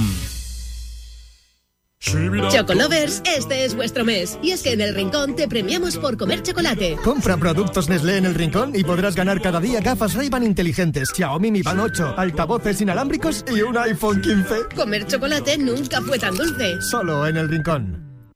¿Quieres experimentar la auténtica comida tradicional? Tatín y Estrella Galicia. Sabores únicos y frescos que te transportarán al Mediterráneo. Desayunos, menú del día, menús especiales, arroces, carnes, pescados. No te quedes sin hueco y reserva ya en tatín.es. Tatín, tu destino culinario mediterráneo. No te lo pierdas. Venga, cuatro minutos nos quedan para alcanzar las 3 de la tarde, momento que aprovechamos para hacerle la agenda deportiva al fin de semana. En primer lugar, primera federación desde este mismo fin de semana, la jornada ya número 25. Juega, por ejemplo, el Tarazona el sábado 8 de la tarde en el Municipal, allí como local, ante Unionistas. Eh, para el domingo, 4 de la tarde, el Teruel lo hará a domicilio en Tarragona ante el Nastic, ante el líder, por cierto, de ese grupo primero. Así que partido realmente complicado el que tiene el Teruel. De hecho, primero contra colista. Recuerden, el Teruel eh, está a 7 de salir del descenso ya a distancia de, de tres partidos. Eh, y el Tarazona, decíamos que, que lo, lo hacía ante Unionistas, equipo, por cierto, de mitad alta de la tabla, aunque eso sí, está a 7 puntos de alcanzar esa promoción de ascenso a la segunda división. Así que un equipo mitad de tabla ante el Tarazona, que por cierto es el que marca el descenso con 24 puntos a uno de salir tras la victoria del Sabadell el pasado fin de semana. De la primera federación a la segunda federación, en este caso ya saben, una jornada menos, la número 24. Empieza, arranca la jornada, de hecho 5 de la tarde, el Brea a domicilio ante el San Juan y el resto para el domingo. El partidazo del fin de semana, 11 y media de la mañana, en el campo número 5 de la Ciudad Deportiva el Deportivo Aragón se mide ante el líder, ante el Bilbao Athletic. Duelo de filiales y cuidado que el Bilbao lleva, bueno, lo voy a decir así vulgarmente, algún que otro pepino de, de, futbolista. Eh, media horita más tarde, para las 12, ante otro filial, el Barbastro se mide al Alavés B a domicilio y cierra la jornada 5 de la tarde en Tudela, Tudelano, Utebo. Ya saben, el Utebo que asalta, asaltó precisamente puestos de playoff. Por cierto, ya saben, protagonista esta semana aquí en la radio del deporte, Alberto Monsalvo, el nuevo director deportivo del conjunto zaragozano, actualmente cuarto clasificado con 43 puntos, sexto fuera de la promoción a uno del quinto clasificado, el Deportivo Aragón, mitad de tabla, octavo clasificado, sin apuros, qué remontada del Barbastro con 32 puntos. Y lejos, muy lejos, el Brea ante penúltimo clasificado, decimosexto con 17 puntos, a 5 del playout y a 12 de la salvación, lástima la derrota dura, muy dura el pasado fin de semana en casa, en un penalti prácticamente en el último minuto ante la Mutilvera. Y os cuento también, pues por ejemplo, venga, Fútbol Sala, que ya saben, tenemos a dos equipos eh, en esa promoción de ascenso a la Liga Nacional de Fútbol Sala en segunda división. El primero en jugar es el Full Energía Colo Colo Zaragoza ante un rival de la parte baja de la tabla ante el golista, cinco y media de la tarde. Castellón Full Energía Colo Colo Zaragoza para las 7 y en el siglo XXI el Guanapix, el Sala 10 se mide al Ejido, ya saben, el Sala 10 está a 7 de liderato, pero cuidado con un partido menos, liderato que marca la Antequera con 50, segundo Sala 10, lo dicho, lo repito, con un partido menos 43 y en quinta posición, promoción, playoff, el full energía Colo Colo Zaragoza con 33 puntos, 3, o sea, 2 por encima del Oparrulo, que es su máximo perseguidor. De hecho, le puede echar una mano el Guanapix al Colo, porque juega contra el Ejido, que está a 5 del Colo. Si aprovecha la oportunidad el Colo de medio, si ante el último podría incluso ampliar la ventaja frente a un rival directo. Y aquí lo vamos dejando. Oye, pedir disculpas a todos los mensajes que no hemos leído, pero ha sido un directo marca de locura. Se ha hecho larguísima, eh, extensa, de, verdad, lo, la rueda de prensa de, de, Julio Velázquez. Mañana les contamos desde las 6 y cuarto de la tarde ese Villarreal B. Real Zaragoza, correspondiente a la jornada número 28 de la segunda división y con más de 2.000 zaragocistas en las gradas. Pasen una buena tarde, arranquen bien el fin de semana. Mañana les espero y si no, el lunes, desde la misma hora, una del mediodía, les espero en directo marca. Gracias por estar al otro lado. Adiós.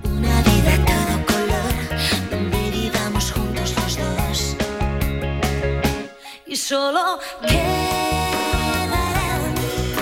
los buenos momentos.